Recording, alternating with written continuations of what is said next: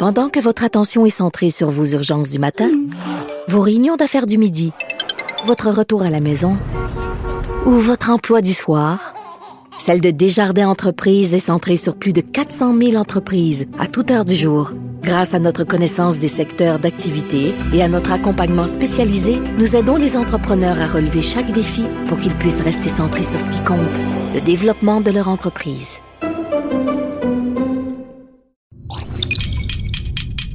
Cube Radio.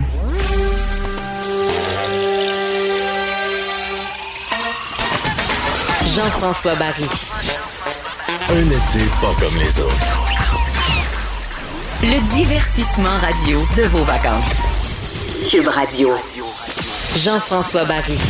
C'est le cas de le dire. Un été pas comme les autres, une année pas comme les autres. Euh, chaque jour euh, amène son lot de rebondissements. Bienvenue dans cette émission. Pour les deux prochaines heures, on va jaser ensemble, on va discuter d'un paquet de sujets. Évidemment, c'est toujours la COVID qui retient L'attention ici au Québec et à travers le monde. Donc, la situation au Québec en date du 14 juillet, 5 décès supplémentaires, 109 nouvelles personnes infectées. La bonne nouvelle dans tout ça, c'est qu'il y a 10 personnes de moins euh, qui sont hospitalisées. Parce qu'elle veut, veut pas. Euh, qu'on craint tous, c'est oui d'attraper la COVID, mais surtout de ne pas engorger le système euh, à l'hôpital, de ne pas se retrouver euh, hospitalisé, encore moins aux soins intensifs. Donc ça, c'est la bonne nouvelle du jour. Cinq décès, ça évidemment, c'est beaucoup trop. Nos condoléances aux familles. Euh, il y a eu une nouvelle qui est sortie il y a quelques minutes déjà. 30 nouveaux cas dans, moins, dans au moins 9 bars et restaurants. Donc, euh, le ministre hier qui disait que ça s'était bien passé en fin de semaine dans les bars a quand même invité tous les gens qui sont allés euh, fêter, peu importe, petit bar, gros bar, discothèque, pub, taverne, à aller se faire euh, tester. Et ben, ce que ça fait, c'est qu'on a trouvé des cas, donc 30 nouveaux cas. Ce qui est peut-être un peu surprenant, c'est qu'il y a 3, 3 des gens qui sont allés passer le test qui sont infectés par la COVID versus d'habitude, c'est 1 des, des tests. Donc, c'est ça prouve à quel point le virus, quand on se promène dans les bars, se promène. Je voulais réagir un peu au, au masque. J'en reviens pas à quel point les gens, euh, à quel point ça soulève les passions ici euh, au Québec. Bien honnêtement, je suis de ceux qui ne le portaient pas, mais je vais le porter, je vais me plier au règlement. Je suis de ceux qui sont sceptiques. Euh, parce que je trouve que les gens le portent n'importe n'importe comment, se taponnent le visage. Je trouve que quand on porte le masque, on oublie les autres consignes. Euh, ils nous ont tellement dit que ça n'avait pas d'impact en début de pandémie. Maintenant, ça n'a.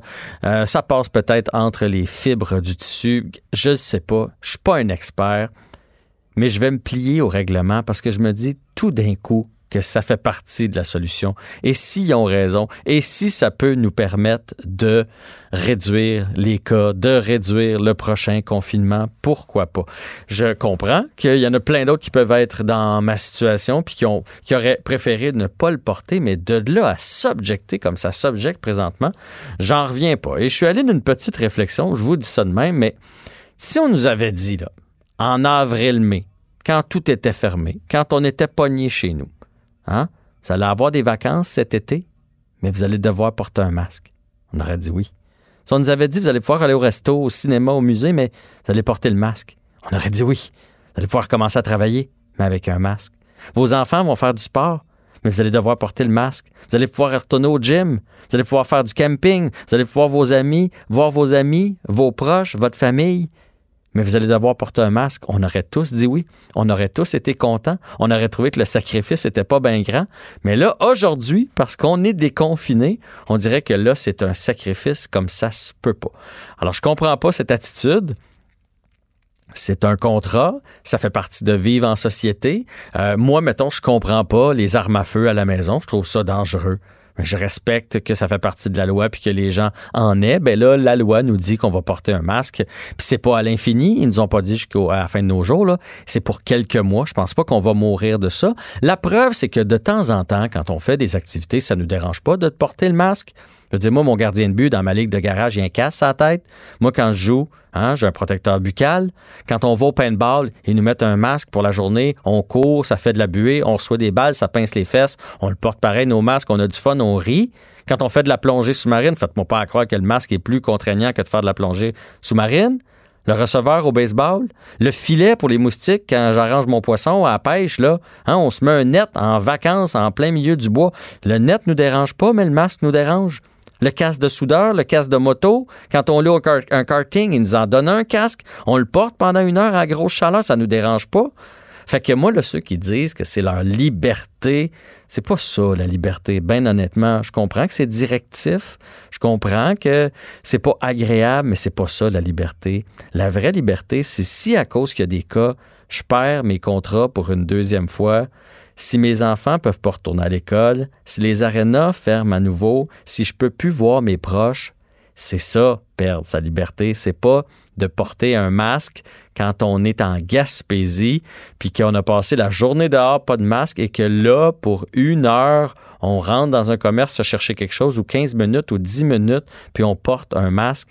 Je pense pas, je pense pas, honnêtement, que c'est ça, perdre sa liberté. Parlant de Gaspésie, je vais aller rejoindre une invitée que je connais bien, qui euh, que j'ai pas vu depuis un petit bout de temps parce qu'elle était en vacances. Mes parents sont partis en vacances avec ma sœur, son conjoint et ses enfants. Et justement, ils sont à la fin de leurs vacances en Gaspésie. Puis on avait hâte, euh, on avait le goût de prendre le pouls, de savoir comment ça se passe parce que je sais que les régions sont quand même inquiètes de voir euh, des touristes débarquer. Alors, je parle à ma sœur. Bonjour Marie-Ève, comment vas-tu? Ça va très bien. Allô, Jean-François. tu passes de belles vacances? Oui, très belle. Bon, et là, on a plein de questions parce que, tu sais, là, moi, les studios de Cube, c'est à Montréal, euh, euh, à travers le Québec, surtout quand on habite dans la grande région montréalaise, c'est difficile de s'imaginer comment ça se passe en région. Alors là, dis-moi, euh, avez-vous trouvé que les mesures étaient strictes en Gaspésie parce qu'on se prépare à recevoir les, les touristes encore plus dans les prochaines semaines? Ou si ça vous a semblé être des vacances normales? Ben, ça semble quand même être des vacances normales avec les restrictions, les mesures, là, euh, le lavage des mains, euh, la distanciation, mais pas rien de très strict. On, on se sent vraiment en vacances. OK. Fait que ça, c'est, ça, c'est, intéressant. On a, eu beaucoup de plaisir, puis on sent pas les gens. Euh, les gens sont collaborateurs, puis les, les commerçants, on sent qu'ils sont contents qu'on soit là. Il n'y a pas de réticence dans la population là-bas. Quand, vous, rentrez dans un commerce puis que vous n'avez pas l'accent de la Gaspésie, ils font pas comme aïe aïe aïe, c'est du petit virus sur deux pattes qui s'en vient dans mon commerce. Ils sont contents de vous voir. Pas du tout. Ils sont vraiment euh, accueillants, euh, comme avant. Parfait. Est-ce que c'est aussi organisé qu'ici? Tu sais, je sais, maman travaille dans une pharmacie, elle a la visière, etc. depuis longtemps. Est-ce que là-bas aussi, il y a plexiglas, visière, purelle, des flèches par terre pour nous dire où aller, euh, proposer un terrac au lieu de payer en argent comptant? Est-ce que c'est aussi organisé que dans les grands centres? Oui, ils sont très, euh, sont très là, ils sont prêts à accueillir tout le monde. C'est sûr qu'il y a des commerces qui sont fermés, puis il y a des activités qui sont pas ouvertes cette année. Mais sinon, euh, c'est partout pareil comme euh, dans nos euh, dans nos régions plus, non, plus populeuses. Quand, tu dis attractions fermées, il y en a, il y en a beaucoup, mettons, tu sais, plein d'affaires que vous vouliez faire qui sont fermées ou c'est c'est pas la majorité. Puis les restaurants, la même chose. J'avais cette question-là, voir, tu sais, si on y va, on peut-tu faire 100% de la Gaspésie ou on fait 25% de ce qu'il y a de, de disponible en Gaspésie d'habitude? Ah non, plus que 25 là, c'est bon, au moins 80, je dirais, mais c'est sûr que les activités que nous, on voulait faire, qu'on n'a pas pu faire parce que c'est fermé, ou parce qu'il faut réserver vraiment d'avance, vu que cette année, il y a beaucoup plus euh, de personnes qui, qui viennent en Gaspésie.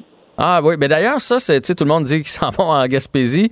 Euh, ça a l'air de quoi là-bas? Là? On a-tu l'impression que c'est démesuré pour la grosseur de la place? Un peu comme quand, mettons, on va au festival de Saint-Tite, on a l'impression que la population passe de 10 000 à 400 000 dans une fin de semaine. Ça a-tu l'air de ça en Gaspésie? Ou ça circule quand même bien? Il y a du tourisme, mais pas exagérément. Ben, pas exagérément. Il y a du tourisme. C'est ça, dans les, dans les villes plus populaires, on voit qu'il y a plus de gens, mais on n'a pas pour se marcher ses pieds, là.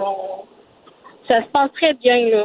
les gens sont de bonne humeur, puis euh, on n'a pas vu les gens être marabouts parce qu'il faut qu'ils mettent le masque ou parce qu'il y a des règles à respecter, parce qu'il y a beaucoup de line-up, mettons, dans les restaurants. OK. Il y a de l'attente. Dans les attractions, il y a de l'attente parce que ils peuvent pas faire entrer autant de gens dans les dans les commerces ou les attractions. Fait c'est plus long. Il y a beaucoup de line-up qu'on ne voyait pas avant, mais ça, ça se passe bien. Puis au moins, on peut avoir des vacances. Ça, on s'est pas senti euh, limité. Ben, de ce temps-là, c'est toujours ça. Au moins, on peut l'avoir. Je veux dire, quand on va à l'épicerie, quand on va dans des magasins, il y a souvent de l'attente à l'extérieur, mais on se dit, bon, regarde, au moins, il y, a- quelques mois, on n'avait pas tout ça. Là. Fait que là, au moins, on l'a.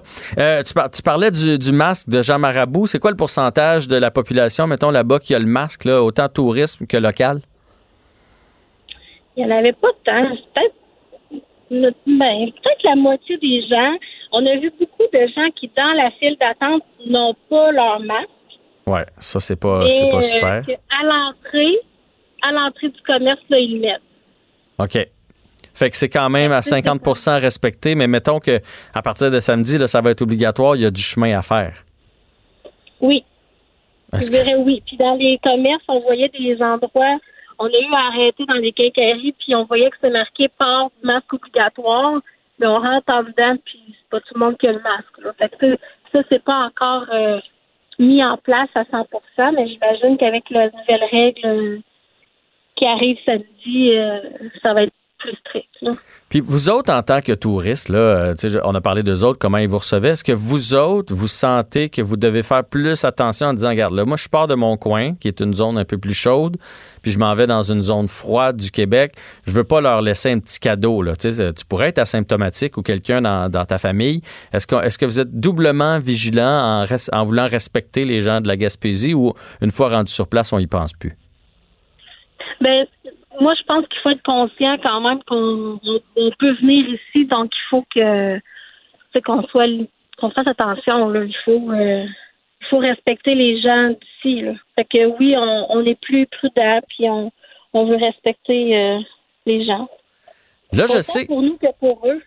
Ben oui, ben oui. Puis pour le, Québec en entier, je sais que vous euh, faites du camping. Père est bien fier de, sa roulotte. Euh, donc, euh, vous êtes promené sur les différents terrains de camping. Puis sur les, terrains de camping, moi, j'ai toujours un doute. Je me dis, mais comment on peut être aussi nombreux? Je sais, vous autres, vous avez vos installations, mais il y en a qui doivent aller prendre leur douche ou aller à la salle de bain dans l'espèce de, place commune. Ça a l'air de quoi sur les terrains de camping? Je me suis fait dire que les règles étaient moyennement respectées, particulièrement la distanciation. Que sur le bord de l'eau, sur le bord de la piscine, il y a du monde en titi. Ben nous, le- les campings qu'on a vus, c'est ça, c'est sûr qu'ils nous disent à l'entrée que les, euh, les blocs sanitaires sont exclusifs pour les tentes, vu que nous, on a nos équipements. Fait que tu sais, on n'a pas à y aller. Euh, sinon, les gens sont plus euh, comment je pourrais dire, individuels, là. Ça se parle moins entre les gens qui se connaissent pas. Fait que c'est comme tous des petits clans, puis ils restent chacun sur leur terrain.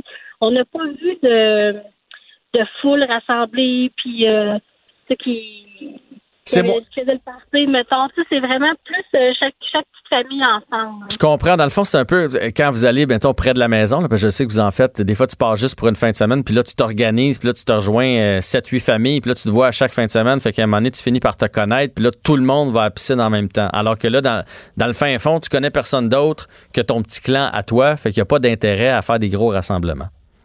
C'est ça. Ben- ça, ça, ça s'est bien passé là aussi. On s'est pas senti euh, qu'il y avait plus de danger qu'ailleurs. Bon, ben c'est toutes des bonnes nouvelles, en espérant le, le port, le port du masque que ça se, que ça soit facile, parce qu'évidemment, sinon, c'est des commerçants qui vont devoir euh, payer l'amende. Euh, Marie-Ève Barry, euh, merci d'avoir pris le temps de nous jaser aujourd'hui. Je sais que t'es pas habitué de faire de la radio, là, puis tu m'avais dit, je, je vais essayer de bien faire ça, mais c'était excellent, puis ça nous a fait un bon portrait de la Gaspésie. Ben, ça me fait plaisir. Et euh, salutations à, à mes parents et euh, à ta famille, et puis bon retour, là, je sais que vous revenez à la maison, alors euh, bon retour, soyez prudents. Merci beaucoup. À bientôt. Bye Marie-Ève. Bye. Le, le commentaire de Olivier Primo, un entrepreneur pas comme les autres. Hey, on en a des affaires à discuter aujourd'hui avec Olivier Primo. Salut Olivier, tout d'abord. Ça va bien? Ça va bien, toi? Ça va, euh, ça va super bien. Ça va, euh, ça va. Le masque prend toute l'actualité en ce moment-là. C'est ça, c'est ça que ça va.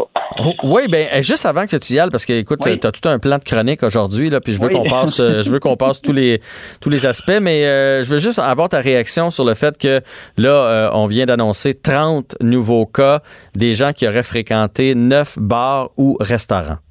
Je vais te poser une question avant de répondre. Est-ce Oui. que tu t'attendais à autre chose que ça? Euh, en fait, je m'attendais à plus, bien honnêtement. Fait que Non, je mais pas- je veux dire, est-ce que tu t'attendais à ce qu'il y ait zéro cas? Tu sais, tout le monde le savait que ça allait à- à- être un petit foyer d'explosion et ce l'est. Et je, là, c'est préliminaire. Là, ça commence les, les résultats à sortir. Là. Fait que J'ai, j'ai vraiment hâte de, de, de voir combien ça va être. Puis avant que je vais te laisser continuer après, juste vous dire que j'ai énormément d'amis aussi. J'ai fait des appels ce matin. Plein de monde qui sont pas encore allés se faire tester. Ouais, c'est l'autre truc aussi. Là. Fait qu'il y en a probablement plus. Euh, puis ce qui est inquiétant, en fait, c'est qu'il y a bien des gens là-dedans qui se sont promenés d'une fin de semaine à l'autre ou même d'une journée à l'autre dans plusieurs bars. Fait que là, combi- combien de personnes ils ont pu contaminer? En même temps, on les invite à aller se faire tester. Tu sais, je parlais des terrains de camping tantôt avec ma soeur. Si on disait, tous les gens qui ont fait du camping, allez vous faire tester, on aurait peut-être des surprises aussi. Euh, tu, tu comprends ce que je veux dire? Tu sais, là, on leur a demandé d'aller se faire tester parce qu'il y a beaucoup d'asymptomatiques, on le sait. Fait que peut-être qu'il y a 100%. d'autres domaines où il y en aurait, mais c'est sûr que les bars, la distanciation est pas bien, bien respectée. Exact. Puis c'est, c'est pas juste les trucs de respecter ou pas, c'est tous les commerces de proximité. Si on parle des, des, des salons de coiffeur, tous ces trucs-là aussi. Le monde sont tellement proches, même si tu te protèges, tu, tu risques une contamination facile, surtout dans les bars qu'il y a presque pas de protection, où il y avait presque pas de protection. Fait que c'est, moi, je m'attendais, je vais dire comme toi, à beaucoup plus de cas, mais je m'attendais pas à ce que aujourd'hui, ils nous annoncent, Ah, il y a eu zéro cas, tout a bien été. Finalement, les bars euh, ont réouvert jusqu'à 3 heures du matin. Là. On s'attendait pas à ça du tout. Là. Fait que, mais je vais dire comme toi, le, le nombre est quand même moins important que je pensais. Sauf comme je te dis, sur les 7-8 personnes amies que j'ai parlé qui ont fréquenté des bars, il y en a une personne qui est allée en ce moment. C'est ça. C'est, ça, là. Fait que c'est un peu. Euh, peut-être qu'il y en a 150 ou 200, on le sait juste pas. Là. Exactement. Puis ces 30 quelques personnes-là, ben, ont on, vu d'autres personnes, puis on le connaît, ça se propage tellement vite. Fait euh, encore une fois, on va payer pour ceux qui n'ont pas fait attention. Euh, effectivement, puis tu sais, je, lance la pierre à personne, mais s'il y en a là, à, à Cube qui sont allés dans les bars, fait que veux, veux pas. Moi, je, moi, je suis pas allé dans le bar, mais euh, je peux être en contact avec le gars qui était dans le bar, là, fait que puis après ça, je peux le ramener chez nous, puis c'est comme c'est, c'est comme ça que ça part, là, mais je pense qu'on a plus besoin de l'expliquer. Euh, la majorité des gens comprennent, malheureusement, il y en a un, un groupe qui comprend pas. Là, les commerçants, il y en a plusieurs qui comprennent le port du masque, mais il y en a plusieurs qui sont pas contents parce que dans le fond, on leur a pelleté ça dans leur cours. Dans le fond, là, tout le monde à qui j'ai parlé est super content du port du masque. Ils me disent tous, on aurait dû faire ça depuis le début. Parfait. À partir de ce point-là, tout le monde est d'accord. Après ça, ce que tu dis là, c'est tellement vrai. On a pelleté ça dans l'autre cours, puis on a dit, bon, on va donner deux semaines à tout le monde pour s'ajuster. On va peut-être donner des tickets, mais arrangez-vous avec ça dans votre cours. Et je vais te donner un exemple. J'ai parlé à un de mes amis qui a une petite boutique à Montréal. Euh, et lui, en ce moment, il n'y a pas beaucoup de monde qui rentre dans sa boutique, mais quand même, fait qu'il faut qu'il y ait quelqu'un à la porte. Là, depuis qu'il avait pu, euh, que le monde respectait un peu plus euh, dans sa boutique, il avait enlevé le garde de sécurité. Parce que depuis qu'il a, qu'il a excuse-moi, vas-y. Non, non, j'ai dit OK. mais OK, je- J'acquiesçais, que, que je suis toujours là puis que je t'écoute. Parfait, parfait. Fait que là, le, le- il avait enlevé le garde de sécurité qui, dans une petite bou- boutique comme ça, après la réouverture, depuis Mhm. qu'il avait été fermé, il n'a pas regagné toutes ses ventes. Fait que déjà, encore une fois, hier, on s'en parlait. Il nage pour avoir la tête à la surface de sa boutique. Et là, il va être obligé de réengager un garde de sécurité à la porte qui représente environ son profit par jour. Là, il y a du monde qui vont me dire, ben, ça n'a pas de bon sens. S'il fait juste 200-300 pièces de profit par jour, ça ne vaut pas la peine d'ouvrir. Il faut rappeler au monde que les business sont pas repartis à 100 Mais non. Il y a beaucoup, exactement. Fait que là, déjà, là, c'est à, à, à lui, ça, c'est un exemple, un exemple que je donne, c'est à lui à, payer ça. Il n'y aura pas le choix parce qu'il dit, il faut que j'ai une sécurité, puis il faut que j'ai une gestion à ma porte. Ouais. Encore une fois, je le sais qu'on a eu un petit peu d'aide avec les loyers, avec les salaires et tout et tout, sauf que les chiffres d'affaires ont tellement diminué et les profits, pour ceux qui pensent que se partir en business, c'est gagner de la loterie, c'est pas vrai. Les marges de profit sont, sont plus petites. Puis là, surtout en ce moment, c'est difficile. On va être tout le monde va être compétitif avec ses prix parce que tout le monde veut le client qui sort de chez eux. Fait que c'est vraiment pas euh, c'est vraiment pas c'est vraiment pas facile pour les entrepreneurs. Mais ça, on peut se dire ça, Olivier. Là, il y a bien des gens, puis moi, je, moi, j'ai regardé pour acheter différents petits commerces là, dans les dernières années, euh, puis la majorité des commerces, puis on réalise pas ça, là, les gens se payent un salaire. Ben le, oui, 100%. le petit saucissier que vous voyez dans votre coin, la fruiterie, le, le- le boulanger, là, c'est pas des. ça gagne. Les gens sont pas millionnaires, là. Ils, ils- dans le fond, ils s'auto-font leur job, je vais le dire de même, puis ça, c'est bien parfait. Mais pensez pas qu'il y a des profits astronomiques, là. Il y en a des grosses compagnies, là. Exactement, exactement. Il y a une partie des entreprises que tu parles qui font des gros profits. Puis c'est pas vrai que tout le monde ne fait pas d'argent. Ça, on s'en cachera pas. Il y a des mhm. restaurateurs à Montréal, on va parler des restos qui font énormément d'argent. Mais pour un resto qui fait énormément d'argent, il y en a 49 autres qui se payent une paye. Puis pour ceux qui pensent qu'une paye, c'est 250 000 par année, oubliez ça. Là. Le monde, il travaille fort, c'est du 7 jours par semaine, c'est de la gestion euh, du périssable, de, de, de tous les, employés, de, la clientèle, c'est une passion, la restauration. C'est sûr que quand tu tombes dans la grosse, grosse restauration, comme je te disais, il y en a qui sortent du lot et qui font de l'argent. Puis eux, en ce moment, ça les, ça les dérange moins parce que c'est des grosses chaînes, ils ont beaucoup d'argent en, arrière, ils sont mhm. capables d'absorber tout ça. Mais les petits restaurants, puis regarde, mon ami que je te parle, il a la petite boutique, c'est pas un restaurant, mais lui, il pense fermer jusqu'à temps que tout ça passe parce qu'il dit je vais faire ça pourquoi? Je peux même plus me déclarer une paye ma paye il va falloir que je le donne aux gardes de sécurité parce qu'encore une fois il va falloir qu'il y ait une police il va falloir qu'il y ait une police du masque parce que c'est si c'est pas lui qui a fait personne ne va la faire euh, puis là j'ai beaucoup de personnes aussi hier qui m'ont écrit après notre, discussion euh, Olivier, est-ce que tu sais si c'est la police qui va donner l'étiquette? c'est, la, police n'a aucun droit de donner l'étiquette. Je veux juste que tout le monde soit très clair. C'est la CNESST qui donne l'étiquette. Et eux, ils sont débordés, débordés, débordés. Ils n'ont jamais eu autant de, lieux à visiter en même temps. Fait qu'il faut, laisser aussi la chance aux coureurs. Mais tout le monde à qui je parle, la plus grosse crainte, c'est la chicane avec les clients récalcitrants qui ne veulent pas. Parce que oui, tu as le droit d'appeler la police pour dire écoute, j'ai un client qui est rentré dans ma boutique ou dans mon épicerie ou peu importe et qui veut pas mettre le masque. Tu n'as pas le droit de rien faire. Il faut que tu laisses rentrer. Tu n'as pas le droit de refuser l'accès à un endroit public. Alors là, tu as le droit d'appeler la police, mais la police n'a pas le droit de donner une étiquette. Fait que là, ça va donner quoi? Parce que ça va arriver, là. On va demander. Ah, c'est sûr. Je veux dire, on, on est à l'aube d'un de quelqu'un là, on, va l'appeler quelqu'un pour pas utiliser un mot euh, plus euh, dur, qui va se chamailler avec euh, le petit jeune de 17 ans qui est embauché à porte pour lui dire Monsieur, vous lavez vos mains, vous respectez la distance, vous mettez votre masque, puis là le bonhomme va faire Non, moi je le mets pas. Puis là, ça va être le jeune de, Puis là, je dis jeune, ça peut être une madame, ça peut peu importe. Puis là, il va y avoir une, chicane dans l'entrée du commerce. écoute, ça, ça, ça, ça, là, c'est un comportement que je comprends pas. Mais on, va le voir. Je, ça fait plusieurs fois, je te le répète, dans mon épicerie, j'en ai, vu. Puis c'est pas euh, c'est pas du monde de 20 ans, c'est pas du écoute, c'est du monde, moi j'ai 35, je vais avoir 35, c'est du monde de mon âge là. Ils sont comme non, le virus, c'est pas vrai, c'est pas grave, euh, moi je l'ai pas, je vais pas contaminer personne, euh, etc. J'ai un de mes amis qui l'a eu, finalement, il n'a vraiment pas été malade, je m'en fous. C'est des discussions comme ça que les jeunes employés qui sont à la porte dans leur job étudiante ont à faire. C'est complètement quand on y pense, c'est complètement surréaliste qu'on ait à faire à faire ça. Puis ben, hier, on. ben non, mais je l'ai dit en ouverture de show. moi, je fais partie de ces gens-là qui font comme tu vraiment utile le match, je ne sais pas. Mais à partir du moment où ça devient un règlement, ça devient un règlement. C'est comme si moi je dis Moi, je pense qu'à 120 sur l'autoroute, il n'y en a pas de danger. Ben oui, mais le règlement, c'est ça. Qu'est-ce que tu veux que je te dise? C'est ça, là. C'est ça, c'est ça. Puis respecte les consignes. Puis c'est pas jusqu'à la fin de nos jours, C'est pour une coupe de mois, une coupe de semaines. Puis là, il y a eu énormément de questions sur les euh, sur les réseaux sociaux par rapport au port du masque. je vais répondre à une, couple de questions que je me suis informé euh, qui, qui, touchent directement aux places que le monde visite Les épiceries. Les enfants. Moi, j'avais j'ai eu beaucoup, beaucoup de questions là-dessus. Les enfants doivent-ils porter le masque? De 2 à 12 ans, ils ne sont pas obligés de porter le masque. Qui qui doit carter les enfants? je veux dire, je sais que c'est, c'est une question complètement un peu en parenthèse stupide, mais mon jeune de 17 ans, là, qui ben, arrive. De, de, 13, mettons à 13, tu peux avoir l'air de 10 encore, là. Exactement. ça, c'est la première question. Les enfants de 2 à 12 ans sont obligés de porter un masque. Ça, c'est la première des choses.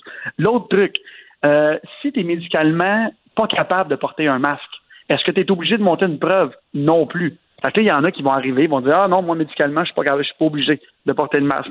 Il va rentrer, admettons qu'il est contagieux, il donne la, la, la COVID. Est-ce que c'est le marchand qui est responsable de ça? Hmm. Là, c'est des questions que qu'il faut se poser, surtout en tant que commerçant. Il faut tellement protéger notre clientèle. Parce que moi, dans mon IGA, demain matin, il y a un cas, je suis fermé pendant 48 heures. J'attends de tout désinfecter parce que nous, on est, on est chanceux, on est habillé par une grosse chaîne, on est super organisé ça nettoie, ça nettoie. Mais un petit commerçant, là, il faut qu'il appelle une équipe spécialisée. Ces équipes-là sont surdébordées. Tu es fermé pendant une semaine. Tu perds des ventes pour ça. Comme je veux dire, c'est difficile d'être en affaires quand il faut que tu, surveilles des trucs que tu n'es pas habitué en plus. C'est sûr. Euh, Ah, ah, Il y avait la question de la visière. Mettons que tu es dans une Bon. épicerie, tu portais déjà la visière. Est-ce que c'est épicerie et masque? La visière, je me suis très bien informé, elle n'était pas obligatoire. Euh, il y a énormément d'épiceries qui l'obligent pour la protection de leurs clients et non euh, de leur personnel et non du client. Si vous voyez du monde avec des visières dans des épiceries, c'est euh, le propriétaire ou la propriétaire de l'établissement qui l'oblige. C'est le masque qui va être obligatoire, c'est tout. That's it. Fait que si vous voyez du monde qui porte les deux, c'est parce que les précautions sont encore plus importantes pour la, la- la personne qui est là. Sinon, c'est juste le masque. J'ai encore eu des, des questionnements hier. Est-ce que de mes employés, est-ce qu'on là, on doit porter les deux? Parce qu'on portait déjà la visière.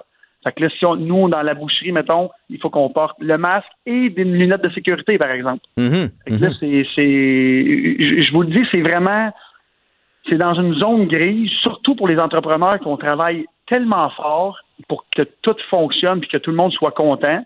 Puis, tu sais, Jean-François, tu l'as vu, là, de- dernièrement, les, les- la direction, là, les flèches à terre au supermarché. Il n'y a plus personne qui respecte ça. Euh, c'est qui la police des flèches, là? Là, on a la police des masques, la police des flèches, la police de la, distan- la distanciation sociale. Ça va être. ça- Mais non, écoute, moi, l'ai vécu euh, cette semaine. Je suis allé à l'épicerie, ou euh, en fin de semaine. Puis, il y a quelqu'un qui s'en venait à sens inverse. Puis, dans le temps du COVID, il aurait reviré de bord. Dans le Oui. temps fort, là, dans le temps qu'on avait peur, il aurait reviré de bord. Euh, un peu après, j'aurais fait sentir qu'il fallait qu'il revire de bord. Puis là, il m'a regardé, puis il a comme fait s'en fout, hein? puis il chercher son affaire. Mais c'est ça, le sentiment général, c'est Hey, regarde, là, les flèches à terre, on capotera pas. Il a pris ce qu'il avait à faire, puis il est parti. 100 t'as raison. Puis c'est comme raison, ça pour tout j'ai le la même reste. Réaction. Exactement. J'ai la même réaction. Puis dernier petit point aussi que je me suis fait beaucoup poser un matin euh, par mes, mes collègues, euh, le fameux masque en tissu qu'on peut fabriquer chez nous, est-ce qu'il est valide partout? Non.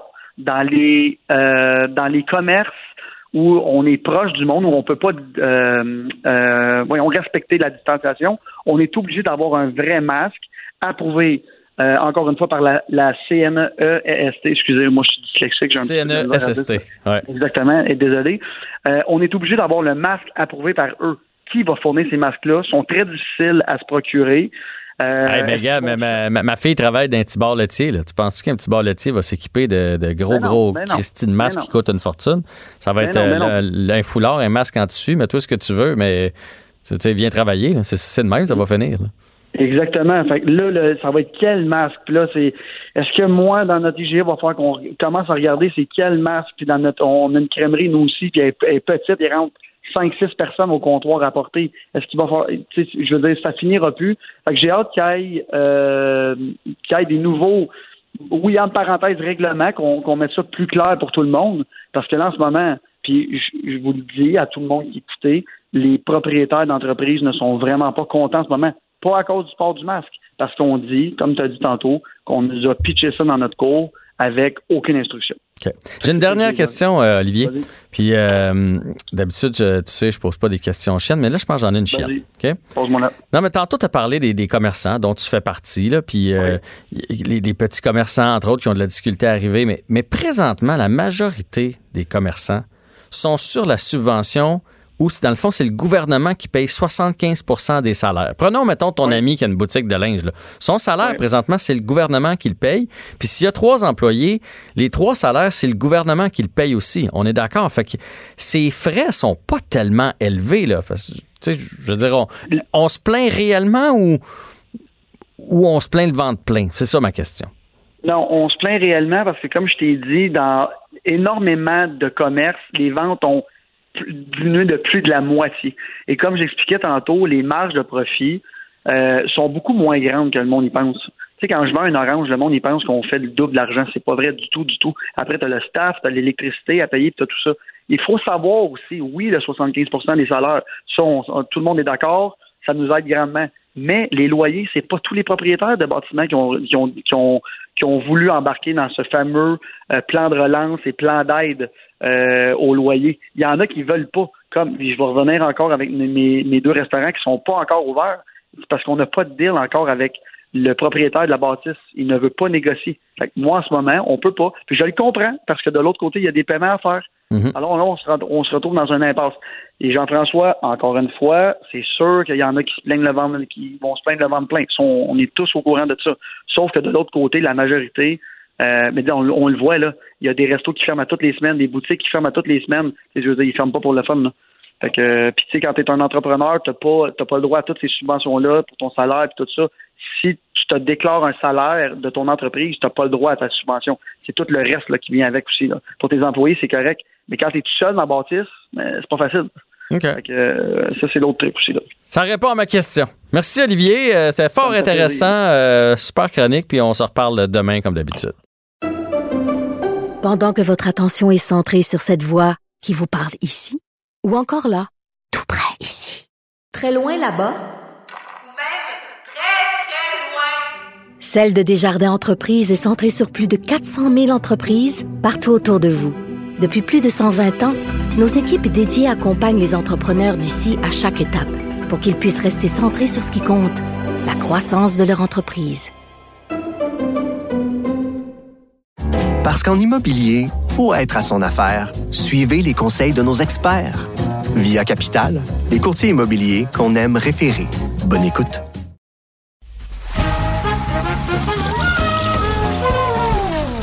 Ben non, il n'y a pas de quiz. Mais Jean-François vous donne quand même les réponses à vos questions. Cube Radio. Un été pas comme les autres. On va parler avec Anaïs Gertin-Lacroix. Et Anaïs, c'est drôle parce que pendant la pause, j'ai regardé mes courriels, j'ai écrit à ma soeur pour la remercier de nous avoir fait un petit reportage en direct de la, de la Gaspésie. Et dans mes courriels, il y avait quelque chose que j'ai pas eu depuis longtemps, c'est-à-dire Ça veut Des- dire quoi? des billets de spectacle que je pouvais acheter pour Laurent Paquin. Ça fait longtemps que j'ai pas Mais reçu non. une offre pour acheter des billets. Ben, ça, on appelle ça le timing, Jean-François. Tout est dans tout, tu vois. Tout est dans tout, parce que c'était ton, ton premier sujet d'ailleurs de ta chronique aujourd'hui.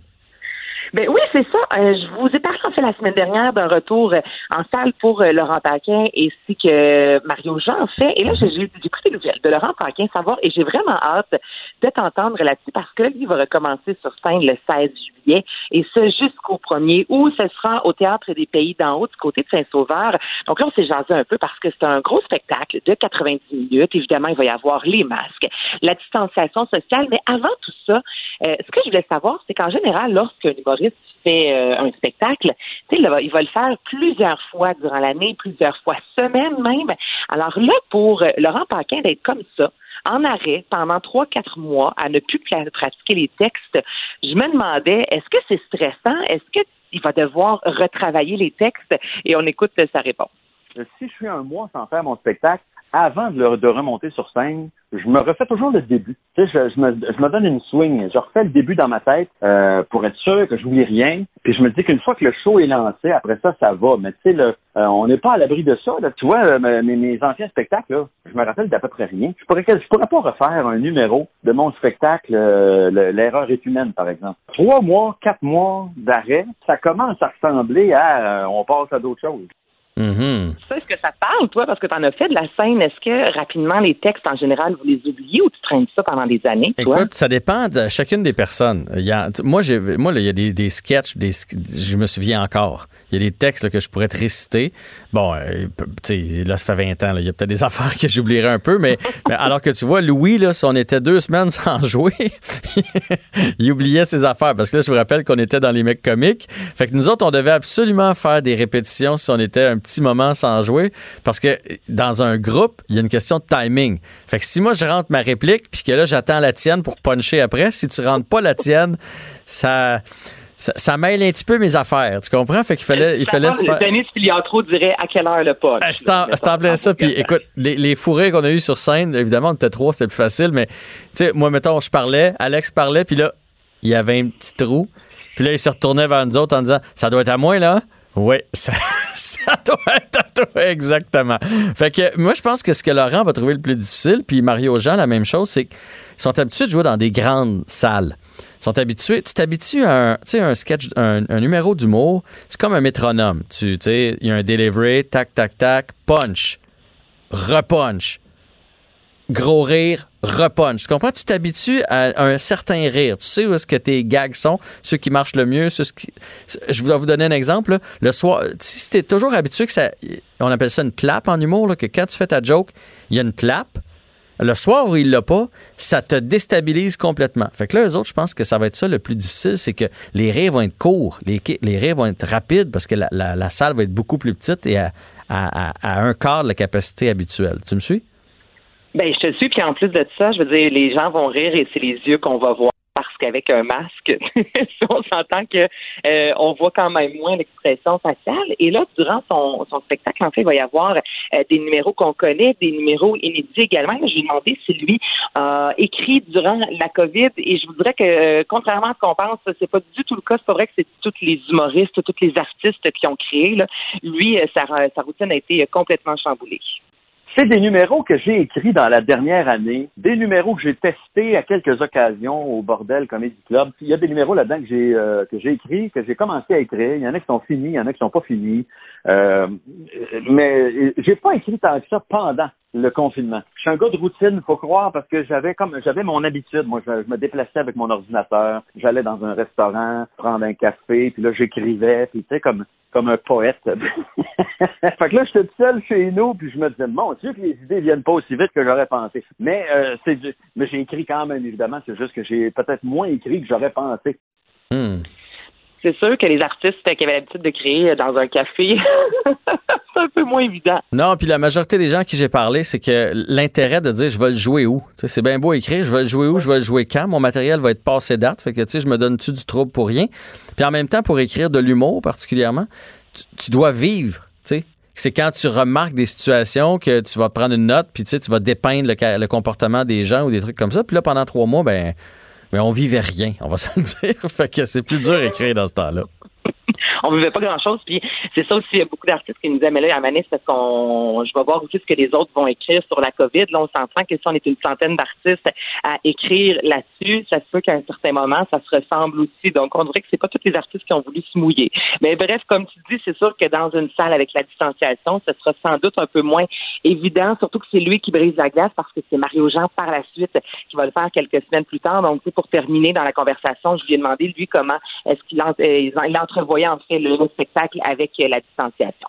Puis là, on peut recommencer à sortir. Soyons prudents, faisons ça ensemble, mais ayons du fun ensemble. Profitons-en, on peut. Les gens sont pas niaiseux. Les gens le savent. Les gens sont prudents. Moi, je suis assez fier de voir comment les gens sont en général quand je vais au centre d'achat, quand je vais euh, au restaurant. Même les gens super gentils et chaleureux le font à deux mètres de distance. Je trouve ça formidable. Puis j'ai le feeling qu'on peut avoir un bon show d'humour puis avoir du fun dans une salle en gardant la distanciation euh, comme on le fait dans, au quotidien. J'ai j'ai vraiment confiance.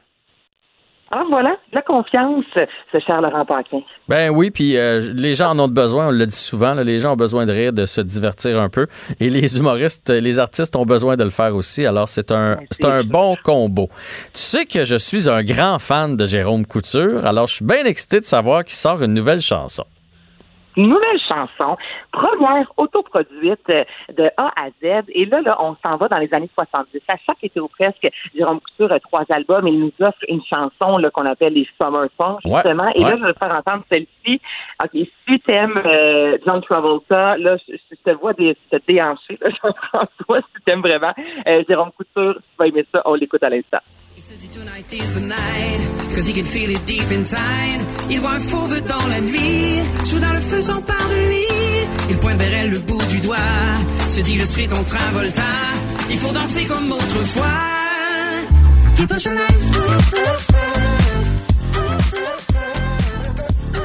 Mais là, il me fait taper du pied, là. Euh, ouais, hein? Avoue que t'écoutes ça quand il fait soleil. Je veux dire, c'est sûr que tu passes une belle journée. Ben moi, c'est ce que j'aime de, de Jérôme Couture. Là. Ses, ses chansons, ses albums sont ensoleillés. C'est en plein ça. Ça me met le sourire. Ça fait décapotable. Ça fait euh, dehors. Tu sais, pas, t'es pas dehors tout seul avec Jérôme Couture. Faut que tu sois dehors sur le bord de la piscine avec des amis. Fait que- qu'on soit l'été, qu'on soit l'automne, je trouve que quand j'ai un petit coup de mou, là, je mets un peu de Jérôme Couture puis ça me met le sourire. Quand t'as un petit coup de mou, première fois que j'entends cette expression-là, j'aime ça, je la vole. T'as jamais eu un petit coup de mou? ben moi, tu vois, c'est une bassesse. Vu que mon Ah. chum, il vient du lac Saint-Jean, là, tu vois, c'est oh là, je suis pas une bassesse. C'est une- Ça, ça veut dire un coup de mou. Tu sais, une petite journée où tu files un peu moins ou euh, c'est ça. Ah ouais, un petit peu de Jérôme Couture, ça te repart ça. ça te repart ça. fait que là, il a juste sorti cet extrait-là ou il y a une chan- un, un album complet qui vient avec? Là, on n'a aucune idée, mais écoute, le dernier album date de 2018, Mon Paradis. Là, c'est une nouvelle chanson, c'est autoproduit. Euh, les Nouvellement Papa depuis le mois de février. Il se passe plein de belles choses dans sa vie. Donc, j'ai bien l'impression que tout ça va se traduire avec un nouvel album d'ici euh, la prochaine année. Parfait. Et euh, on termine ça avec une fresque qui est en train de se faire tout près de la station ici. Ben oui, tu jetteras un coup d'œil en fait quand tu vas sortir de la station parce que là, pour situer les auditeurs, nous, on est vraiment euh, coin Berry, Sainte-Catherine et une rue juste à côté, Saint-Hubert, Sainte-Catherine, le village commence. Là, on sait que Sainte-Catherine est piétonne depuis euh, fort longtemps. Euh, L'été, là, il y a une, initiative qui est gala dynastique, mais les artisans en fait ici des communautés noires euh, du Québec de l'avant et du collectif Never Was Average. Et là, ce qu'on est en train d'écrire, c'est la vie des Noirs le fameux Black Lives Matter. Et c'est vraiment tout au long de la rue Sainte-Catherine. Ça a été fait à plusieurs endroits, plusieurs grandes villes dans le monde. Allez voir ça notamment sur les médias sociaux, là, ce sera magnifique. Et il y a la mairesse Valérie Plante qui a tenu à souligner euh, cette initiative. Ce sera honnêtement de toute beauté, tout en noir et blanc. Et on dit que la vie des Noirs compte. Je trouve ça super beau. Vous allez voir passer ça, c'est sûr, dans les prochains jours sur euh, votre fil Instagram ou Facebook. Les images sont honnêtement à couper le souffle. J'aime ça, des belles initiatives comme ça. Ben, je vais regarder ça en sortant de la station. Pour les gens qui voudraient savoir c'est où, là, on est tout près du gros Archambault, le fameux Archambault avec le gros, gros sigle.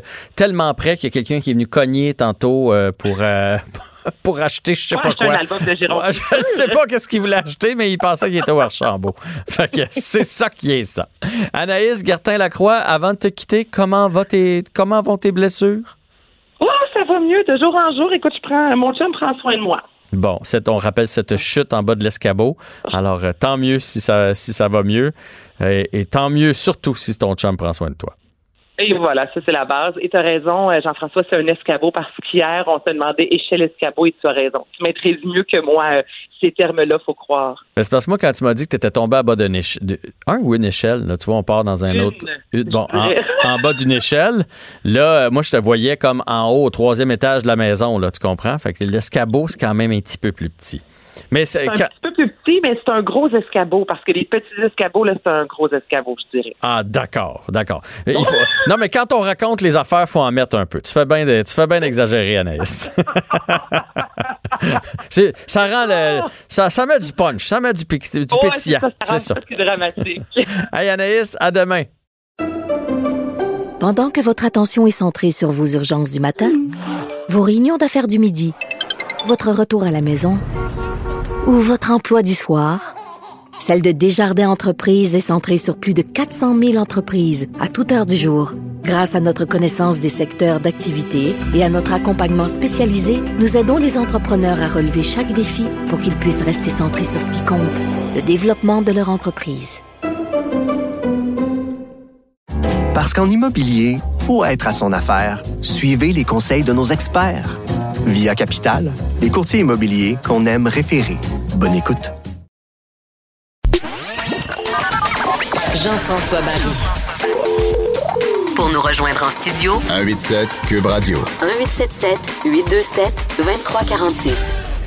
Hier, on a parlé avec euh, Nima Machouf qui, euh, qui nous rappelait à quel point c'est important le port du masque. Elle, elle y croit beaucoup, première des choses. Puis elle nous disait, entre autres, que euh, si ça peut éviter qu'il y ait une recrudescence des cas pendant l'été et qu'on qu'on soit obligé de faire rentrer en heures supplémentaires ou en urgence des infirmiers, des infirmières, des médecins, nous rappeler à quel point ils ont eu un printemps difficile, euh, que le personnel est fatigué et qu'ils ont besoin de leurs vacances parce qu'on ne sait pas non plus ce qui nous pend au bout du nez euh, cet automne. Ce que je comprends euh, vraiment, j'ai des amis euh, infirmiers, infirmières, puis j'ai vu dans leurs yeux euh, une petite fatigue.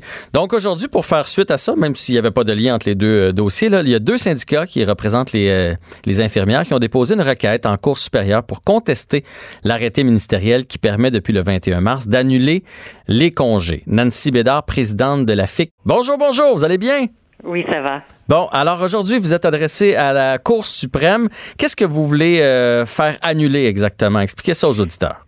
Bon, effectivement, euh, c'est un peu de jargon. Je vais tenter d'être clair. Euh, quand le, le, gouvernement a déclaré l'urgence sanitaire, euh, ça lui a permis de, on appelle ça de faire des arrêtés euh, qui peuvent donner des pouvoirs exceptionnels, notamment aux établissements de santé. Alors pour nous, il y a eu plusieurs arrêtés, mais notamment l'arrêté 007 qui est arrivé effectivement là euh, le 21 mars, comme vous l'avez bien dit, et qui a donné aux gestionnaires des établissements du Québec euh, des pouvoirs exceptionnels dans des situations exceptionnelles. Et quand le ministère euh, nous a appelés, m'a contacté euh, pour nous donner une longueur d'avance, ils nous ont dit que ça, ça pourrait s'appliquer, mais quand il y aurait des niveaux critiques euh, extraordinaires, puis il y avait des niveaux 1 à 5, euh, il fallait que toutes les régions là, aient des indicateurs là, qui puissent vraiment justifier l'annulation des vacances, l'annulation des congés, notamment un des éléments majeurs qui était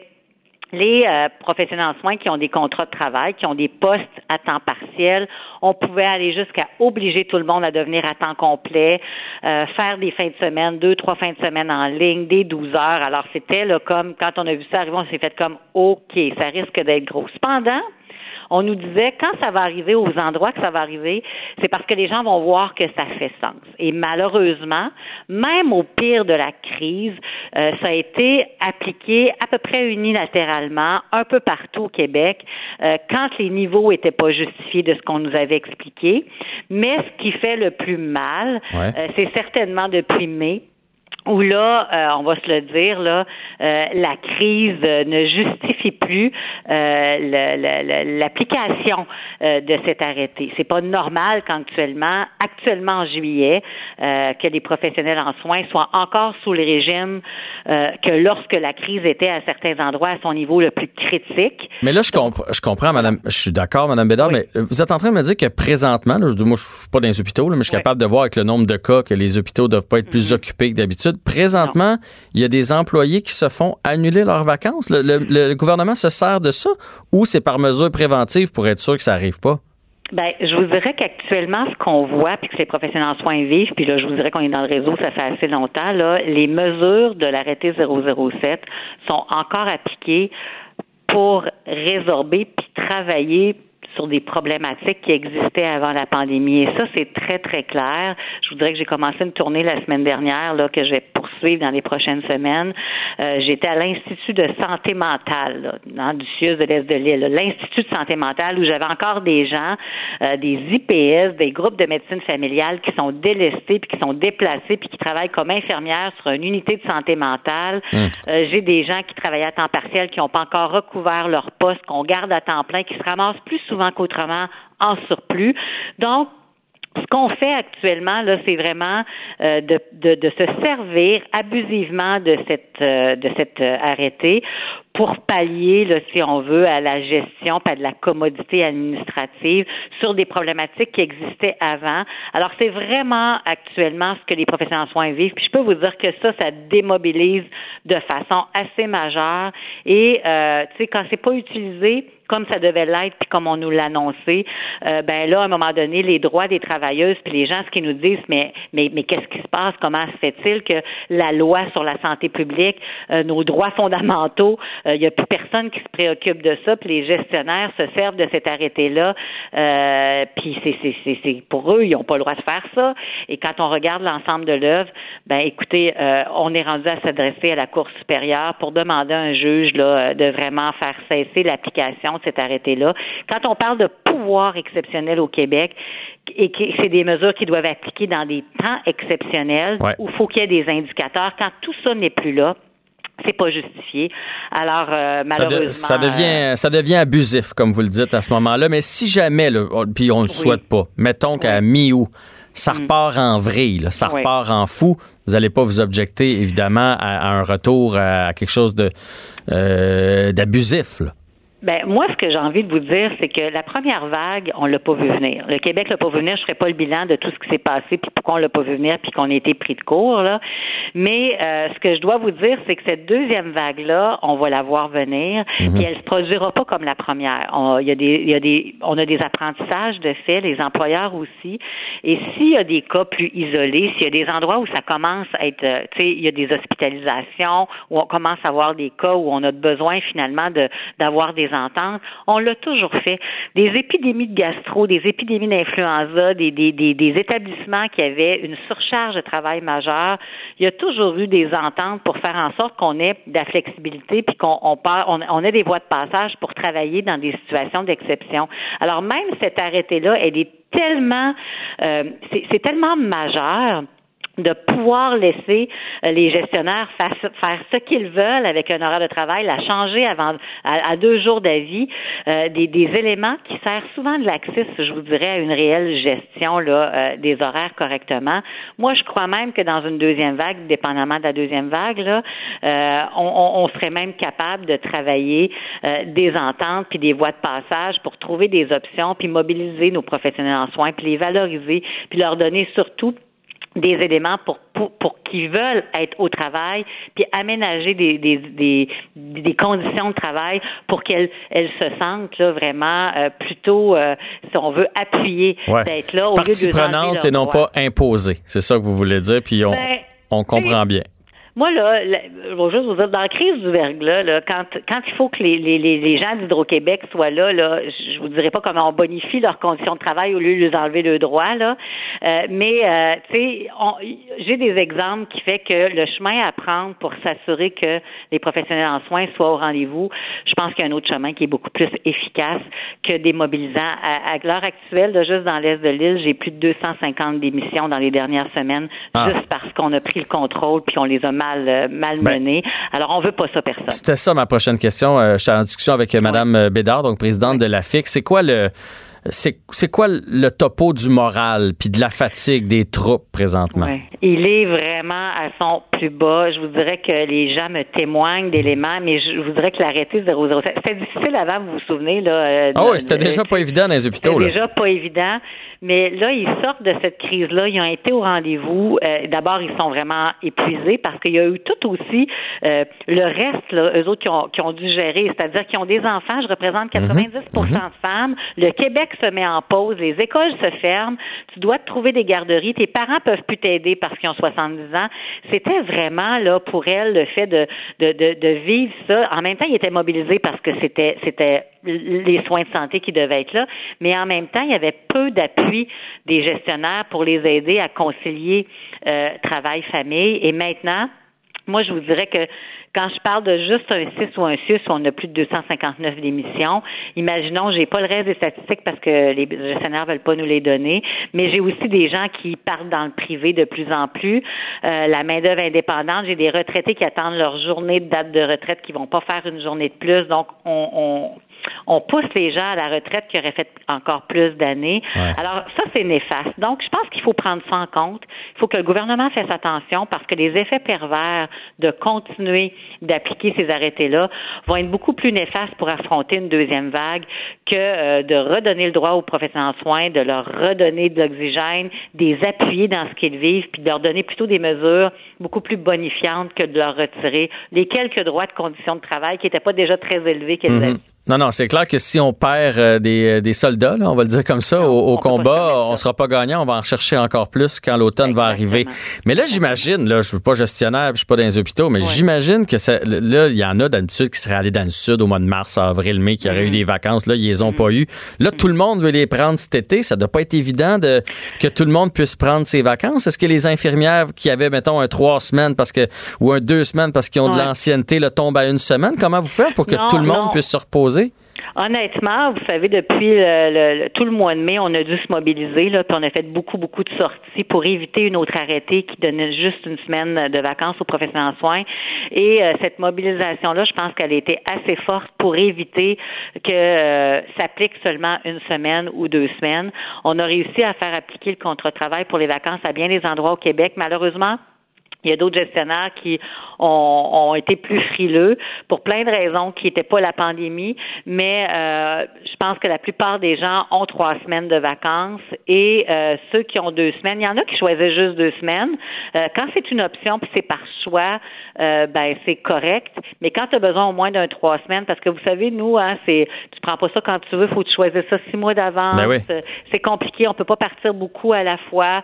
Donc, elles avaient besoin Non, de mais- ces vacances-là. Mais moi, ce que je veux dire, Mme Bédard, c'est que mettons, mettons qu'on est deux collègues. Oui. Moi, moi Oui. je suis le vétéran, puis il y a le, le, le nouveau qui vient d'entrer. là. Puis moi, j'ai droit à trois semaines. Puis lui, vu que c'est le dernier à choisir ses vacances, ben, Mm-hmm. ben là, il n'y aura pas le droit cet été parce que tout le monde part. Est-ce Mm-hmm. qu'on fait comme dans ce temps-là? Est-ce qu'il y a quelqu'un qui fait garde? Au lieu de prendre ton trois semaines, tu vas prendre deux semaines, puis tu vas donner une semaine à ton collègue à côté qui en a besoin aussi? C'est ça que Mm-hmm. Je veux eu dire. des, il y a eu des aménagements, puis on appelle ça des 7-7. Il y a des gens, au lieu de prendre des vacances, quand il y a une équipe de soins, pour s'assurer que toute l'équipe de soins pouvait prendre un moment de repos, on- il y a des gens qui, ont, qui vont travailler pendant un mois et demi ou deux mois en, en travaillant sept jours en ligne, puis après ça, ils prennent sept jours de congé, et ça, c'est à tour de rôle. Fait que ça permet à tout le monde de prendre un peu d'oxygène. Il y a eu dans des Mhm. établissements, euh, effectivement, certains euh, aménagements comme ça qui va permettre à tout le monde là, de prendre quelques semaines de repos cet été. Ça, vraiment, on s'est mobilisé très, très fort, mais on a dû tellement mettre de l'énergie pour réussir ça, vous avez aucune idée.